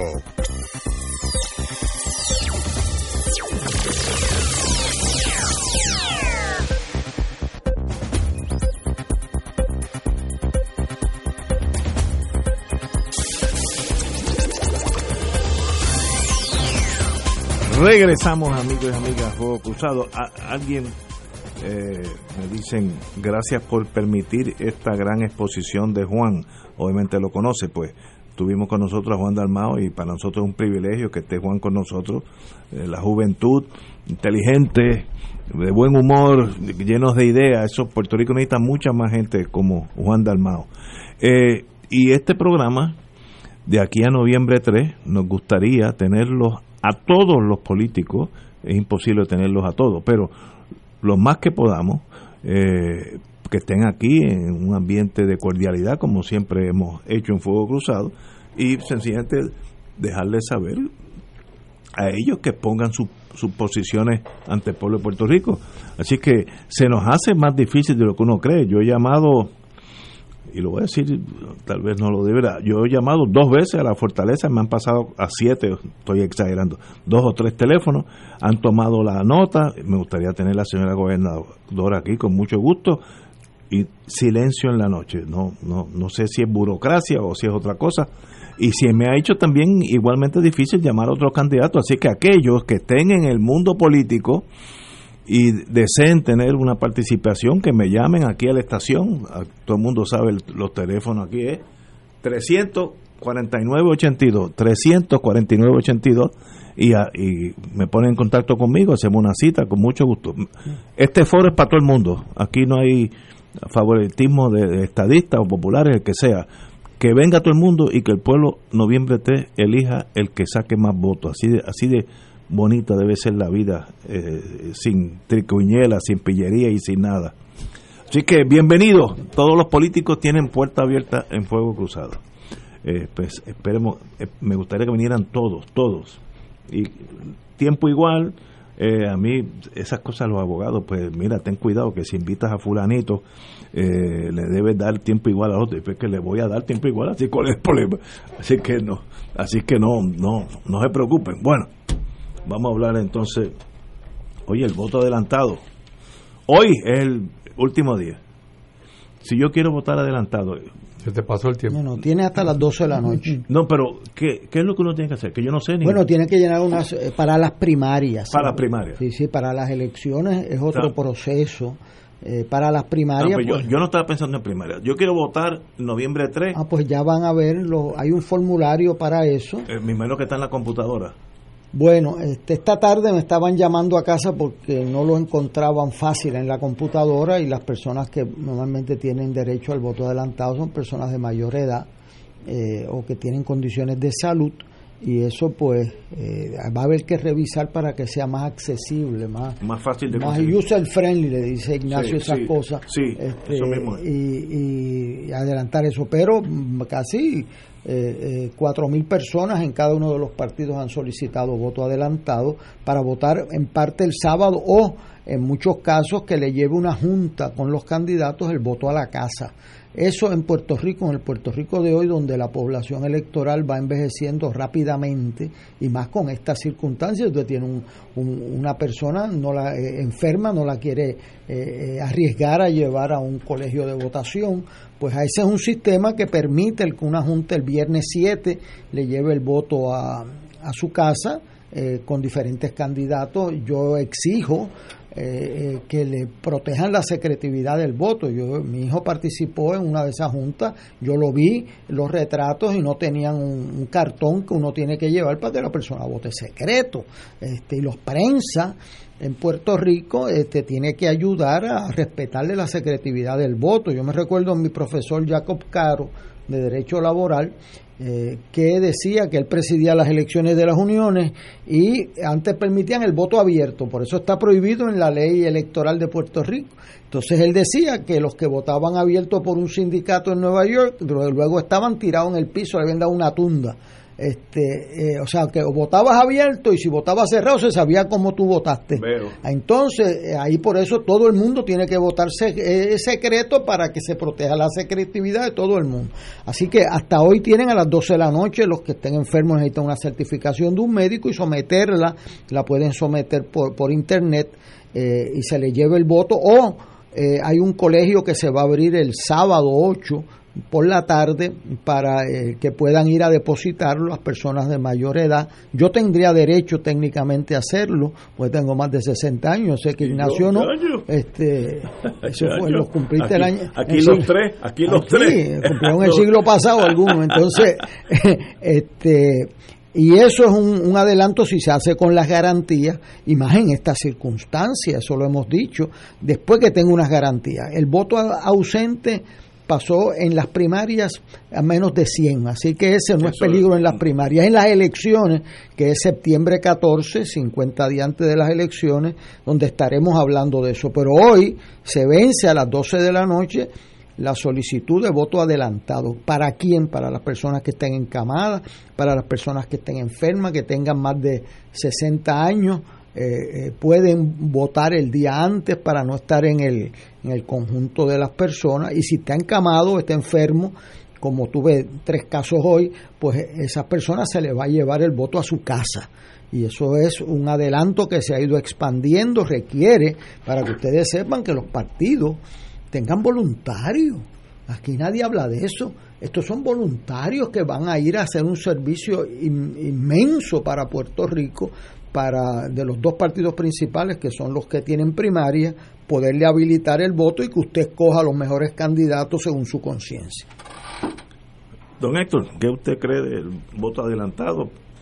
Yo creo que para las primarias es irrelevante, pero para las elecciones puede ser de alguna importancia. Bueno, yo creo que... O el voto ausente también. Conociendo, conociendo, primero vamos a hablar del, del voto adelantado. Eh, conociendo la situación de pandemia en Puerto Rico y que la población eh, en riesgo es precisamente la que está mayor de 60 años, pues me parece a mí que puede ser un mecanismo a utilizarse para proteger esa población, que si se presenta en forma adecuada y se ilustra a la población cómo ejercer ese derecho al voto, pues yo creo que puede ser muy útil, porque habiendo una merma en el registro electoral y, habiendo una migración como hubo en, en Puerto Rico, que es muy significativa, el grupo de personas que quedan para votar en Puerto Rico no es tan grande como en otras ocasiones. Así que darle mecanismos para que válidamente pueda ejercer el voto la ciudadanía es importante. Y, ahora va a ver si hay educación. Falta educar correctamente a la población para que pueda tomar el beneficio que la ley provee.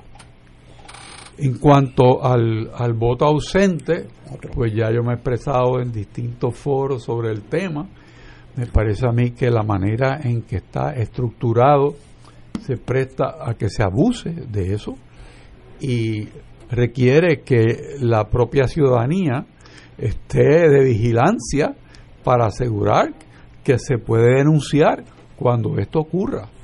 Yo no conozco de que se haya fraguado ningún reto legal a las disposiciones legales del, de este proyecto, pero en ausencia de ese reto, pues va a caer en los hombros de todos los ciudadanos. El vigilar que ese proceso sea limpio. El, tengo una pregunta para Héctor Luis, que sabe de ese mundo. Yo, por la razón que sea, me mudo hace un año a Billings, Montana. Allí no hay un puertorriqueño en ocho millas a la redonda, pero estoy yo. Y yo quiero votar ausente. ¿Cómo yo logro que me llegue la papeleta. ¿Cómo, cómo se hace eso físicamente? si usted se mudó para Billings, ya estoy allí. Montana y ese es su reside, usted ese es su domicilio, usted va y se inscribe en Billings, Montana. No, no, pero y yo vota allí por los osos y por lo que usted quiera. Pero yo este, quiero votar aquí. Ah, pero eso no es querer de votar aquí. O sea, un elector solamente tiene derecho a votar aquí si vive aquí, si tiene su domicilio electoral aquí. o sea, si, si, tú tienes una casa aquí, si tú vendiste tu casa y te fuiste para Montana, tú te tienes que inscribir allá. O sea, y no puedes votar aquí. Ahora, si tú fuiste a atender a tu mamá, Sí, algo pasajero. algo pasajero, pues tú conservas tu derecho electoral y antes del 14 de septiembre, 50 días antes, solicitas a la comisión el voto ausente eh, documentando, ¿verdad? tu dirección aquí se te va a cotejar y la razón, ¿verdad? Que tú estás allá afuera, por eh, no permiten ni que se te cuestionen las razones. Y, tengo, tengo que estar inscrito aquí. En Puerto Rico. Sí. Lo cual no es, eh, o sea, bajo un caso del Tribunal de Apelaciones le aplicó la ley federal que requiere que para que te saquen del registro tienes que haber dejado de votar en dos elecciones. Dos veces, sí. el resultado de eso es que hoy hay 577 mil personas en el registro electoral activos que no votaron en la última elección en Puerto Rico. 577 mil posibilidades de que puedan solicitar voto ausente, gente que se fue de aquí. Si llevan 30, 40 mil, eso no hay quien lo administre este, ya aparecieron 5.551 personas que están inscritos en algunos estados que tienen acuerdos de colaboración, no todos, y en Puerto Rico, doble.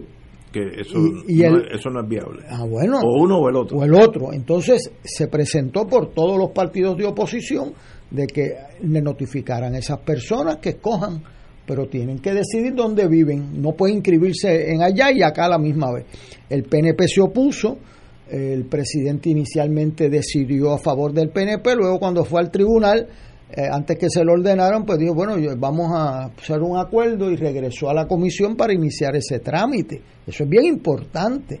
Eh, nosotros hemos propuesto públicamente de que una persona que solicite voto ausente eh, certifique que no está inscrito para votar en otra jurisdicción, porque usted no puede votar en las dos. Y eso la comisión tiene que ponerse los calzones en su sitio porque un elector que vote o que quiera votar en dos está cometiendo un delito, electoral allá y acá.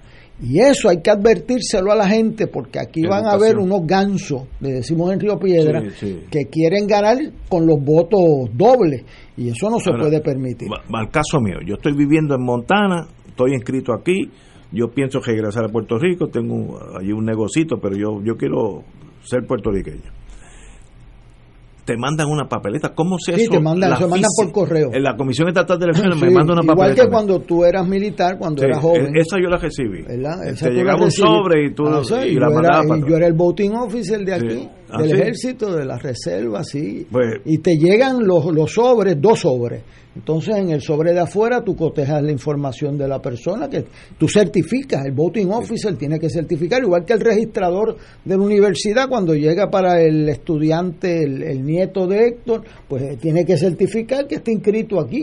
Eh, eh, y entonces que la papeleta llegó en blanco. Eso ahora, con el voto ese que han abierto ausente al WIPIPIO, déjeme decir lo siguiente, en la elección pasada hubo 2.415 votos ausentes. Esto ahora, 2.400. Eso no es nada. Eso es por los militares, los estudiantes, y parece que los partidos tampoco se activaron mucho en promover eso. Pero ahora, al abrir a 577 mil, si, va un 5%, son casi 30 mil. O sea, y esos 30 mil deciden. Es la elección. Eh, es la elección. Igual tengo que decir que por un lado es eso y por otro, hoy, hoy, julio 15 hay 160 mil electores jóvenes menores de 30 años menos que hace cuatro años. 160 mil menos. ¿Y por qué es eso? Eso es por varias razones. Uno, la comisión incumplió su deber de inscribir, en las escuelas superiores. Dos, fue un agente. Y tercero, pararon las HIPS cuando la pandemia y no había donde inscribirse cuando normalmente se calienta la política este, las primarias. Así que esa conjunción de factores ponen en una situación de alto riesgo la, la, viabilidad de las elecciones en Puerto Rico. Por lo tanto, tan pronto terminen las primarias el 9 de agosto, hay que hacer una campaña masiva de inscribir. Imagínate que sean la mitad, 80 mil. Aquí no ha habido elección salvo dos que se decidan por más de eso o sea, eh, casi todas las elecciones decían por 40, por 11, por 3 mil votos. Ahí están las elecciones entre el voto ausente y los no inscritos.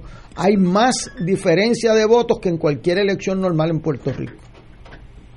Interesantísimo eso. Yo digo, yo no sé, a mí no se me cruzaría por la mente yo vivir en Montana y votar aquí. O sea, si yo he hecho raíces allí, pues voto en Montana. que elegir tu alcalde en Montana y tu senador en Montana. Y a mí no se me ocurriría decir, aunque ya yo estoy aquí, me voy a quedar aquí, yo voy a votar en Puerto Y tú abres los colegios para votar a favor de Trump o en contra de él.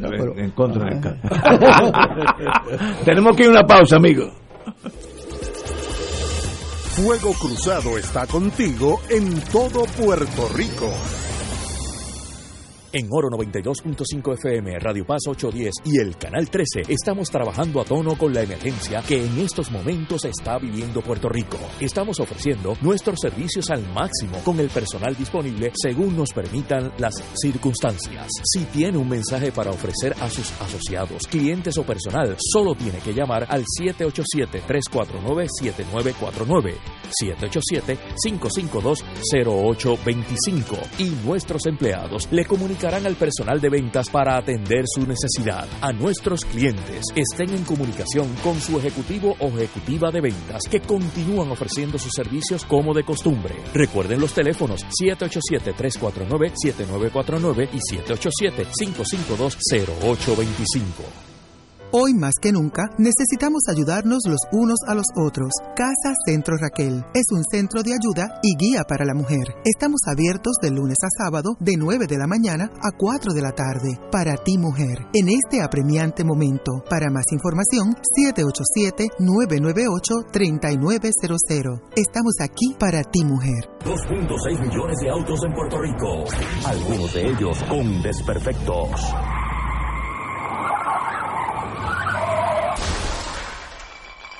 Autocontrol.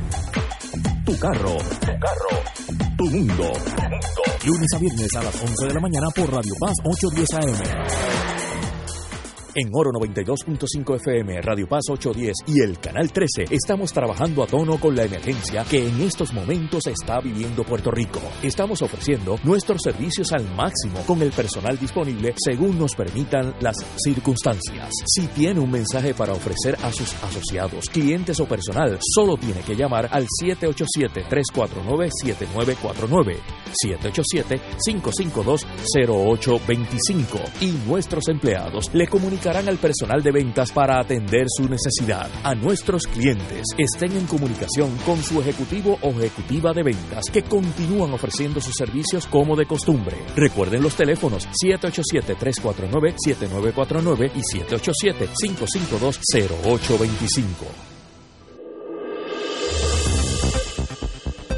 Y ahora continúa Fuego Cruzado.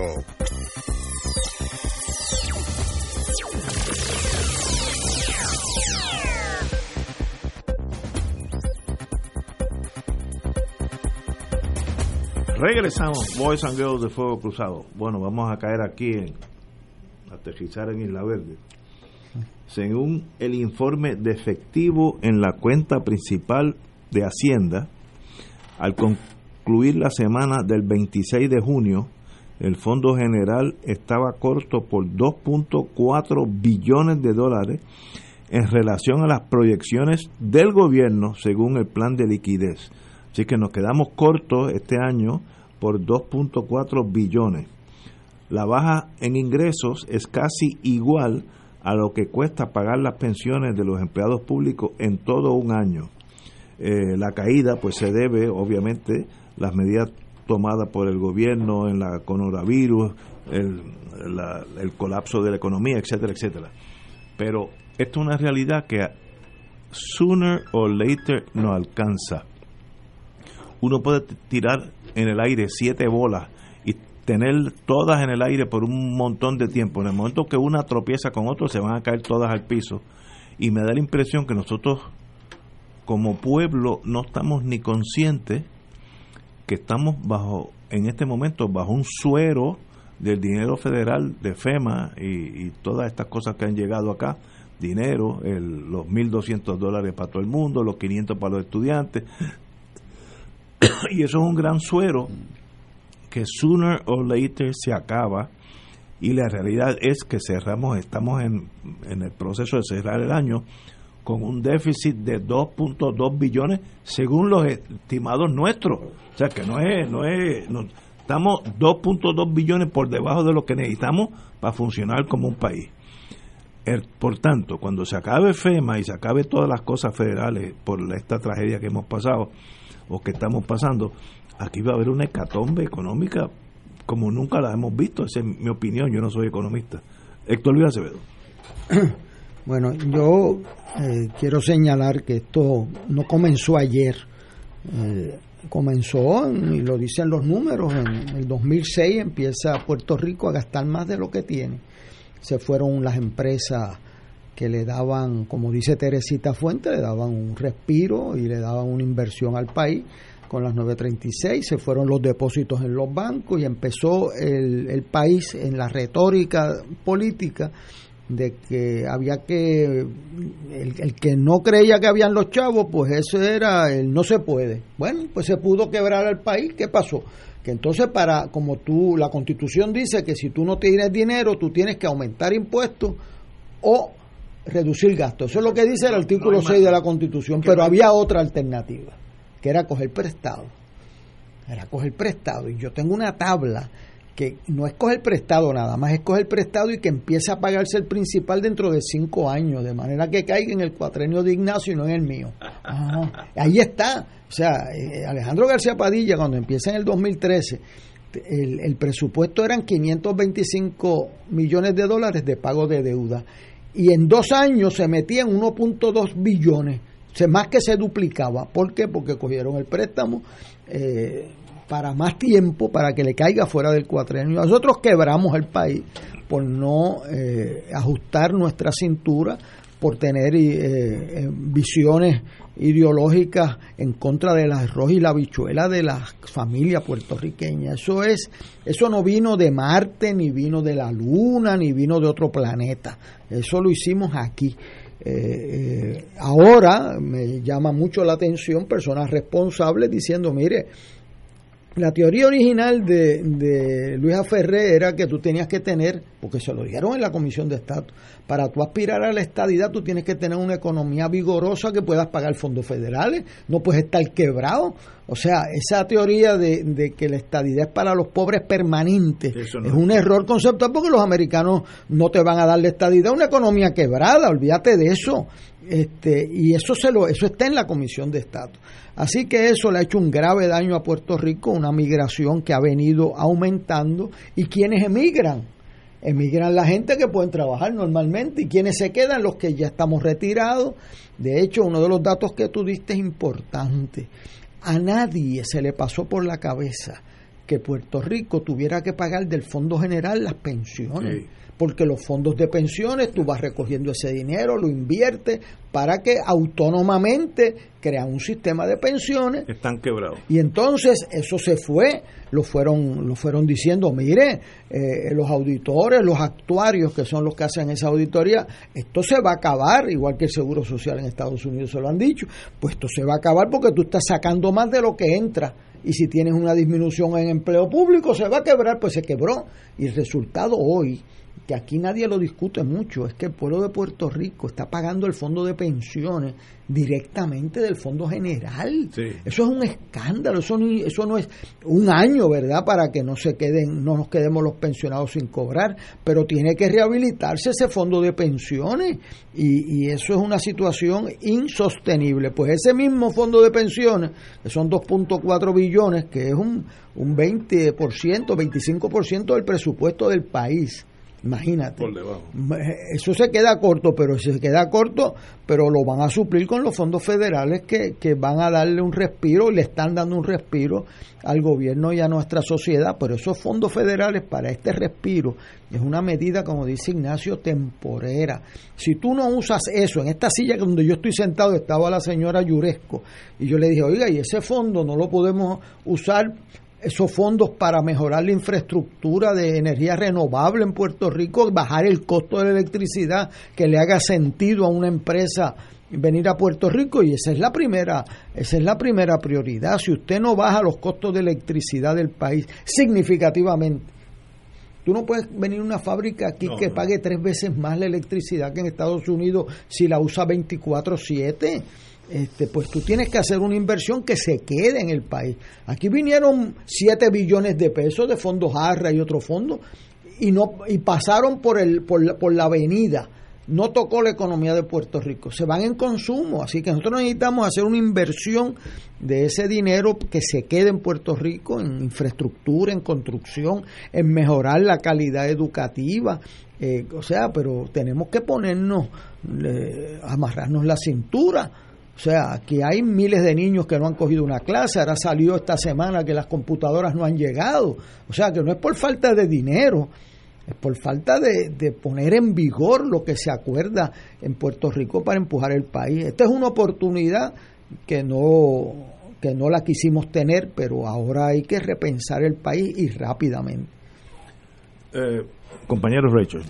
Yo me pregunto por qué nosotros nos asombramos de esto, porque una economía que está paralizada y que tiene gastos extraordinarios, pues solamente pueden salir de un sitio. Y entonces el presupuesto que se hizo para atender la economía, pues no funciona. Eso es bien básico. Como dice Héctor Luis, bueno, gracias a Dios tenemos temporalmente unos fondos que vienen de los Estados Unidos y esos fondos también son finitos. Son, son mucho dinero, pero son finitos, no, no son recurrentes.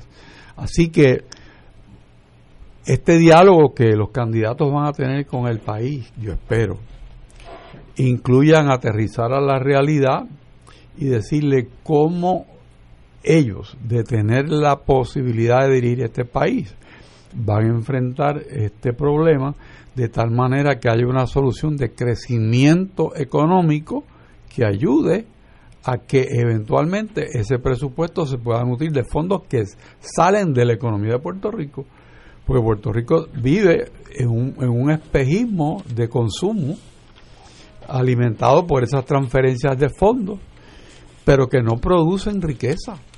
Yo y hasta que no produzcan riqueza, pues la economía no puede funcionar.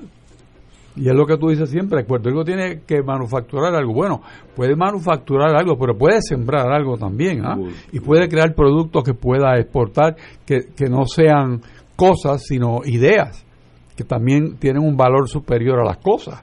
O sea que todo eso junto requiere que el que aspire a ser el capitán del barco dice, mira, mi mi plano de navegación, mi plan de navegación, yo como lo que me gusta es aire, el plan de vuelo, es este y salimos a esta hora y a tal hora debemos estar en este otro punto.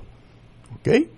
Basado en una realidad que dice, ah, no, pero Puerto Rico pues no puede hacer nada porque no, no produce nada, pero ese es el error.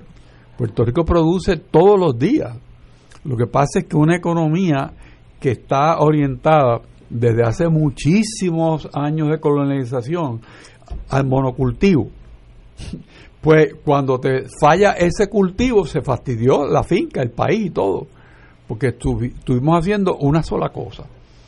Aquí decidimos que eran farmacéuticas y se fueron, entonces pues ya no tenemos todas las que teníamos antes. Pero ¿y por qué no podemos hacer otras cosas? Pues lo podemos hacer, pero no, la, no nos orientamos hacia eso. Por eso me gustó mucho la forma del licenciado Almau mirar las cosas, porque te las establece dentro de un marco de necesidad, de posibilidad y de metodología para llegar. O sea, yo creo que esa es la manera de tú tener una conversación de país, porque no puede ser invento, no puede ser, ah, esto va a ser, no, no, no. Lo que va a ser lo tienes que haber soñado antes y lo tienes que haber puesto en un plan. Y si eso no está, pues no hay futuro. O sea, no puede ser un liderato. Y te digo, sinceramente, esto a mí siempre me ha causado unos problemas internos muy grandes. De encuesta. O sea, preguntarle al país qué quiere bueno, pues eso es mi plan. Pues eso no es ningún plan. Eso tú eres un, entrevistador, pero no eres un líder. No eres, no eres un faro de luz para este país. No le vas a ofrecer alternativas.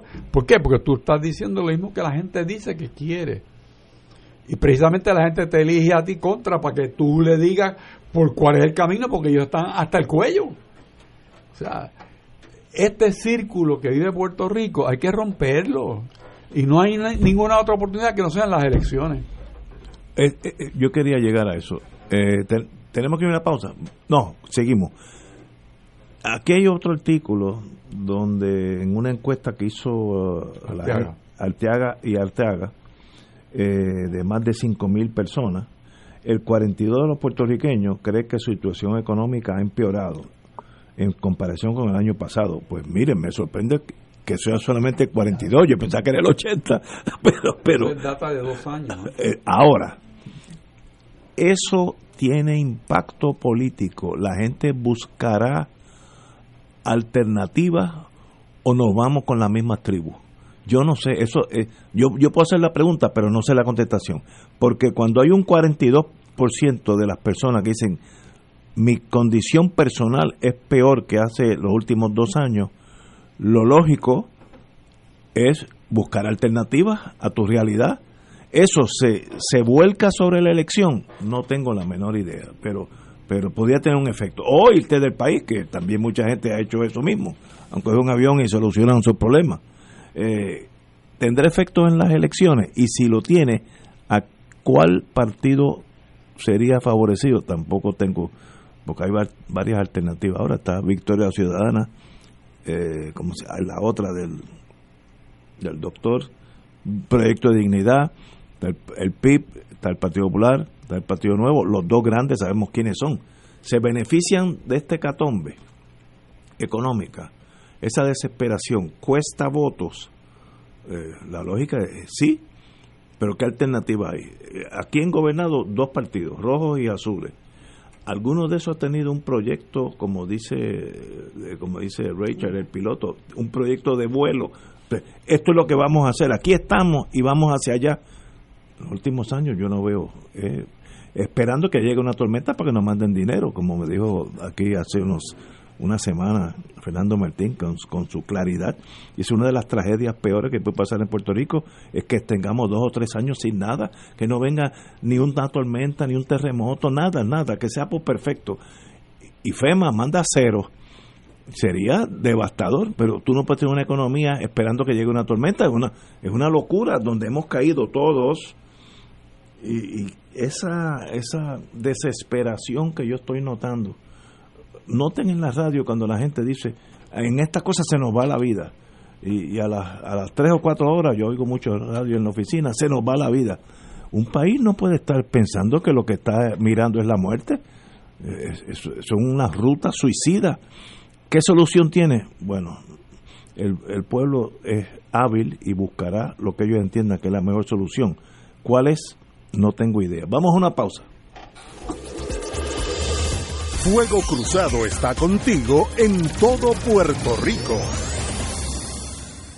Radio Paz te ofrece el mejor motivo para levantarte temprano y disfrutar el comienzo de un nuevo día de lunes a viernes con Enrique Liboy y Radio Paz en la mañana. La dosis perfecta de noticias, deportes y éxitos musicales de todos los tiempos, humor y curiosidades, calendario de actividades y tus peticiones musicales por el 787 300 4982. Conéctate con el 810 AM de lunes a viernes con Enrique Liboy y Radio Paz en la mañana. En Radio Paz 810 AM agradecemos las contribuciones de nuestros oyentes recibidas a través de ATH Móvil durante esta larga cuarentena, que nos ha permitido mantenernos en el aire a pesar de la difícil situación económica que nos ha golpeado duramente. Permanecemos a flote, pero cada vez es más cuesta arriba la misión de seguir operando este ministerio radial al servicio de nuestros hermanos en la fe y nuestra iglesia. Ahora más que nunca necesitamos de tu solidaridad. Entrando a la aplicación ATH móvil de la siguiente manera. Paso número 1, marca Pay Business. Paso 2, busca Radio Paz 810. Número 3, escribe la cantidad del donativo. Y número 4, presiona enviar. Muchas gracias por tu ayuda y mil bendiciones ahora y siempre. Todos los jueves Radio Paz y la Administración del Seguro Social te ofrecen un espacio informativo para orientarte y aclarar tus dudas sobre los derechos, requisitos y obligaciones para poder disfrutar de sus beneficios. Plantea tus preguntas por el 787-300-4982 y conoce antes que nadie los detalles concernientes a cambios y nuevas regulaciones, escuchando todo sobre Seguro Social con Víctor Rodríguez los jueves de 2 a 3 de la tarde por Radio Paz 810. Fuego Cruzado, el programa de más credibilidad en la radio puertorriqueña, es ahora la tribuna abierta de análisis noticioso, con diversas perspectivas que exploran el trasfondo de lo que acontece a diario y cómo nos afecta. Escucha Ignacio Rivera y sus panelistas invitados de lunes a viernes en Fuego Cruzado en transmisión diferida a las 10 de la noche por Oro 92.5 FM. Y ahora continúa Fuego Cruzado.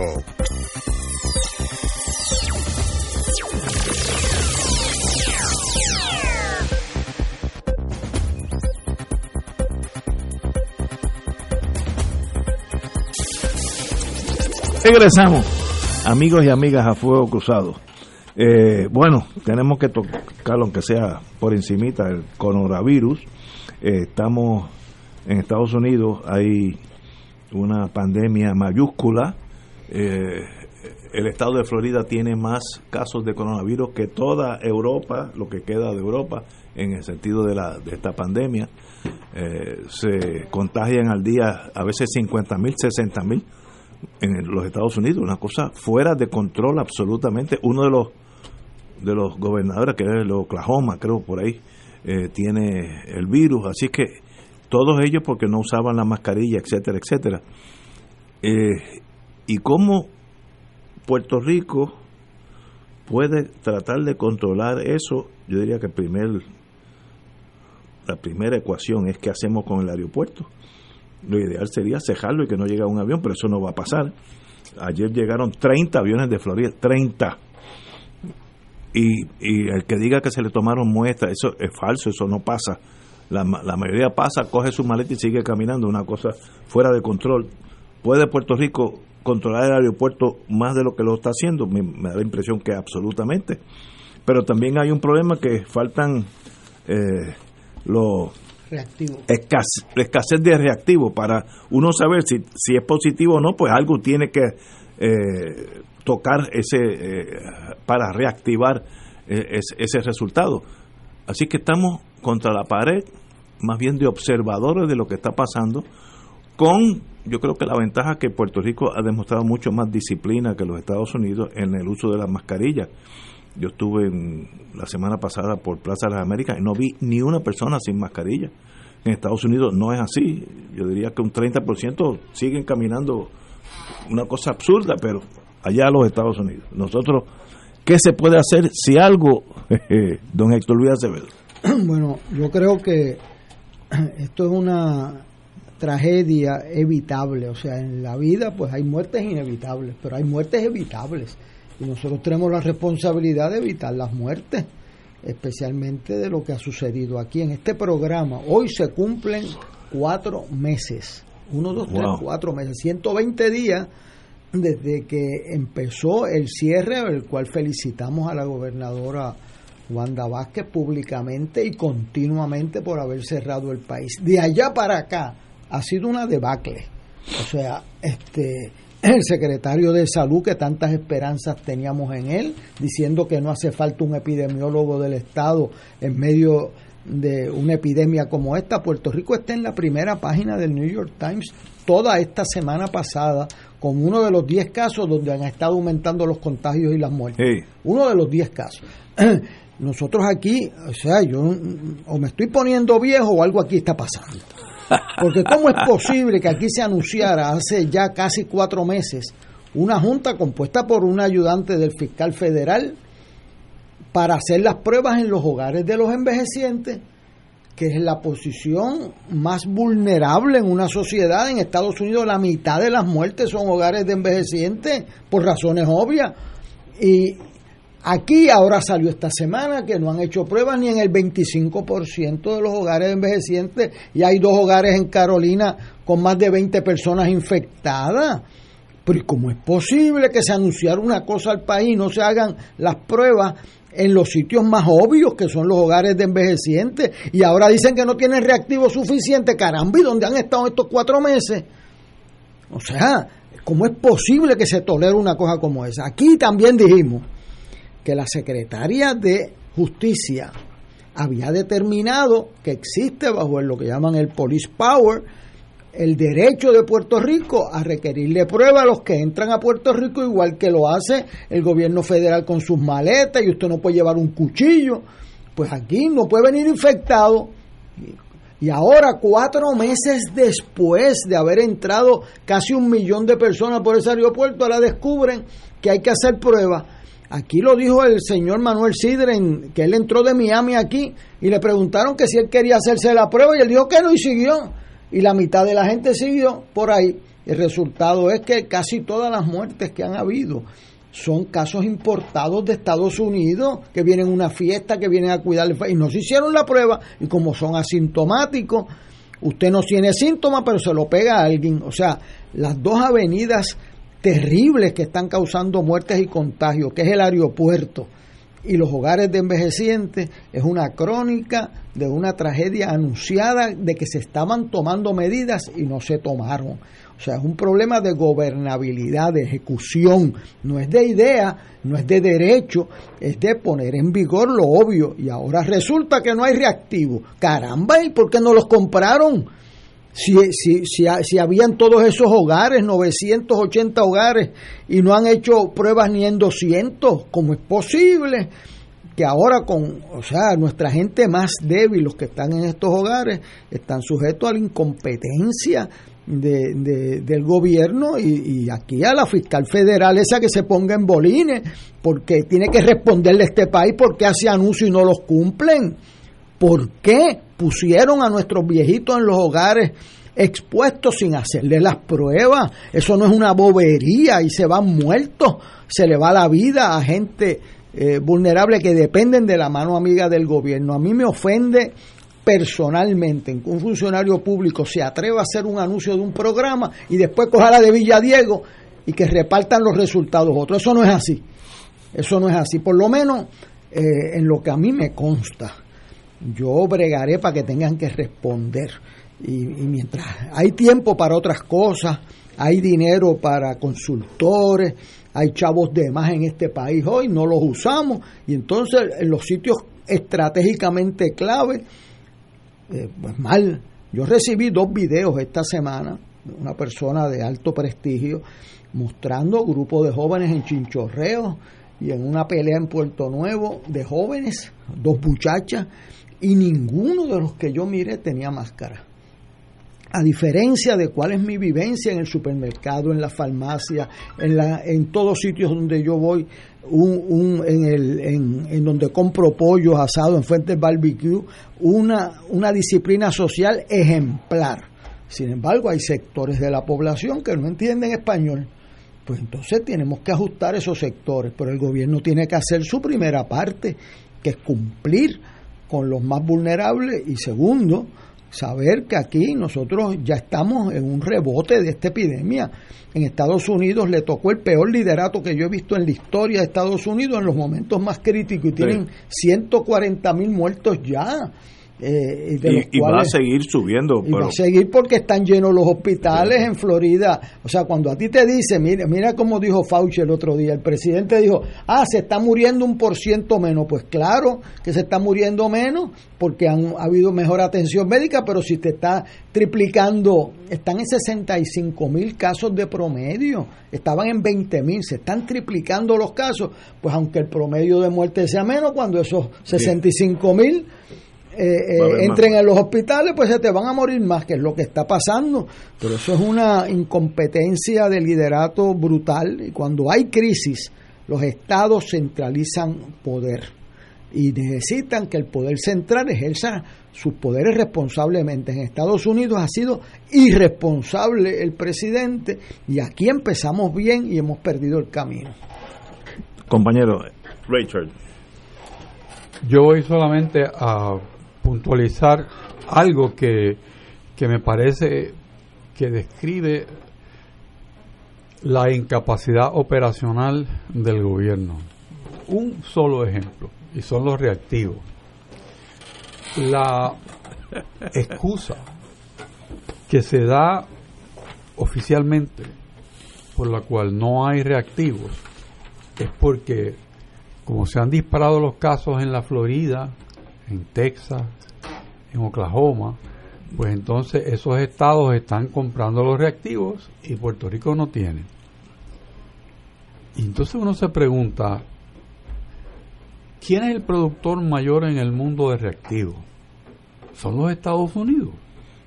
Obviamente no. China. Bueno, entonces, ¿por qué el gobierno de Puerto Rico no ha hecho su trabajo ido al mercado mundial a comprar reactivos? Lo segundo es, el gobierno habla de usar un reactivo, un solo tipo de reactivo, pero hay más que funcionan igualmente y hay laboratorios en Puerto Rico que se han ocupado de tener dos tipos de reactivos para hacer sus análisis.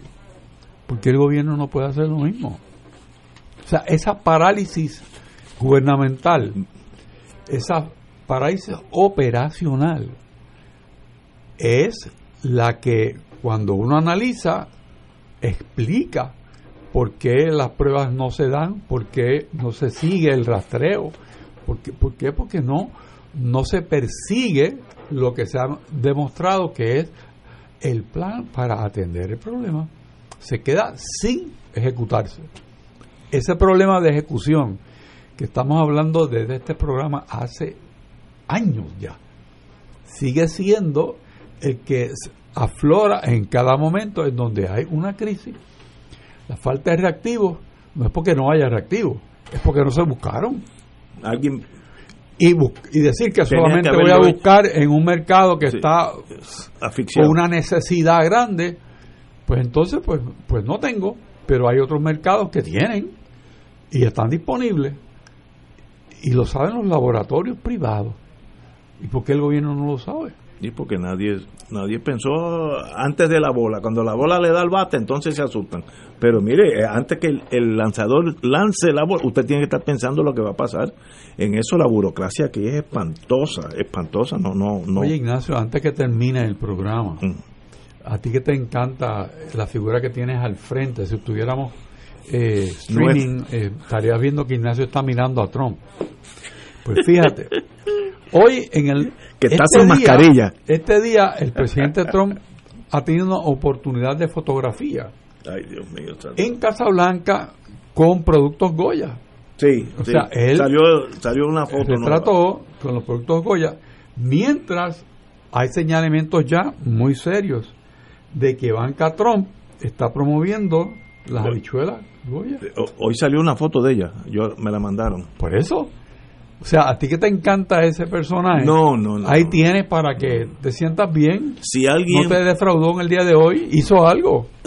si alguien me ve comprar un producto Goya, me puede criticar en público porque acepto. Yo no volveré a tocar un producto Goya hasta que esta, este señor se vaya de la, de la, de la presidencia eh, sea one way or the other, porque no lo hago. Y dijo el decir que, que lo que dijo Unanue, que obviamente no es una persona inteligente, que estamos bendecidos con el gobierno de Trump.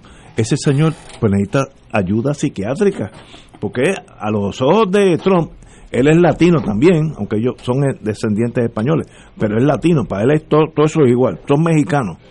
Este, Digo algo más hoy. No me diga eso que me sí, pero es interesante porque es que tú estás coleccionando todas estas cosas. No, yo los. Él dijo temprano en el día, en, el morning tweet, que la responsabilidad por el ah, coronavirus, eso le toca a los gobernadores y a los alcaldes, que no tiene nada que ver con eso. Sí, sí, porque ya él sabe que no lo puede controlar y en su mente infantil dice, ah, eso no es mío. Eso infantil, no. Maquiavélico, no, no, comparte la culpa. De hecho, en todas las crisis del mundo, cuando hay una crisis, sea por terrorismo, sea por epidemia, los controles, las iniciativas, el poder fluye hacia el control central porque es el que tiene que tomar medidas y si faltan respiradores en Texas, pues los tienen que mandar a Texas y se los tiene que quitar a Montana para dárselos a Nueva York. O sea, y si tú tienes, eh, eh, para eso tú necesitas, y igual en Puerto Rico, necesitas que el gobierno actúe, los municipios pueden ayudar, pero al fin del día, como dijo alguien, pues estoy cerrando el municipio. Sí, te cierran el centro médico también. ¿Qué tú vas a hacer? Hay que la, la solución no es individual, la solución es colectiva y en esos momentos la renuncia del presidente de Estados Unidos a seguir un patrón, un plan, una defensa colectiva es lo peor que le puede pasar a un país que depende de que su gobierno salve vidas. Hay 140 mil muertos, más que ningún otro país del mundo y no era inevitable. No era inevitable. Otros países más grandes que Estados Unidos tienen menos muertes. ¿Por qué? Por el liderato. Pero el mejor caso de eso, China tiene cuatro veces la población de Estados Unidos, por lo menos, y China controló todo.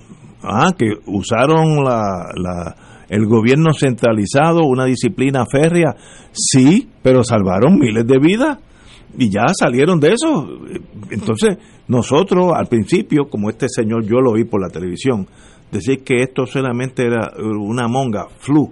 Él dijo, this is kung flu, riéndose de los chinos, this is kung flu, no more than that, y que ya eso es un pasajero. Eso ¿Y para qué usar mascarilla si eso no? Una, una torpeza del liderato que afecta a toda la maquinaria federal, yo diría que es el peor presidente en Estados Unidos. Tropecé con eh, aquí hay una eh, hay unos estados que ya han impuesto travel restrictions, lo que entran esos estados. Alaska, Connecticut, Florida, Hawaii, New Mexico, New Jersey, New Hampshire, Massachusetts, Maine, Kansas, Illinois, Idaho, New York, Pennsylvania, Rhode Island, South Carolina, Vermont y Wisconsin. Así que la tesis de que como se mueven en, en comercio interestatal, el, los gobiernos no pueden hacer nada, no es cierto. Aquí se necesitan en algunos estados pruebas de, del negativo en coronavirus, otros requieren un self-quarantine por 14 días, etcétera, etcétera. Así que los estados sí retienen un mínimo de poder para poder manejar esta pandemia. ¿Y cuánto nos queda? Para, para irme ya con, la bilirubina ruida. Ayer el señor presidente de los Estados Unidos estuvo, eh, ayer, eh, o lunes mejor dicho, el, después que Florida tuvo su segundo peor día en el número de contagios, segundo en la historia de Florida, más de 60 mil, este señor fue a Florida, se desembarcó su avión sin mascarilla eh, y uno asumía que era una vista de emergencia, como dice la prensa, no, era un fundraiser político, él no tuvo nada que ver con, la pandemia, con los muertos, con el secretario de, salud del Estado, con el secretario, con el gobernador del Estado, sencillamente este señor vive enajenado de la realidad y fue allá, este, buscó Florida, hay que enamorar a Florida porque tiene muchos votos electorales, yo entiendo a Trump, son 25 votos, que es un montón, pero una palabra, 28, una palabra de, ané, de, de cariño, de amor al pueblo de Florida, ni una sílaba. Eso demuestra qué tipo de personas estamos manejando. En el peor momento, la peor dirección. Y no, no sé qué más decir porque ya no, no, sí, llego a casa mal. Llego y los Goyas, que se olviden de mí. Los únicos Goyas que yo voy a ver cuando vaya al Museo del Prado allá en España. Más nada. Señores, hasta mañana jueves a las 17 horas.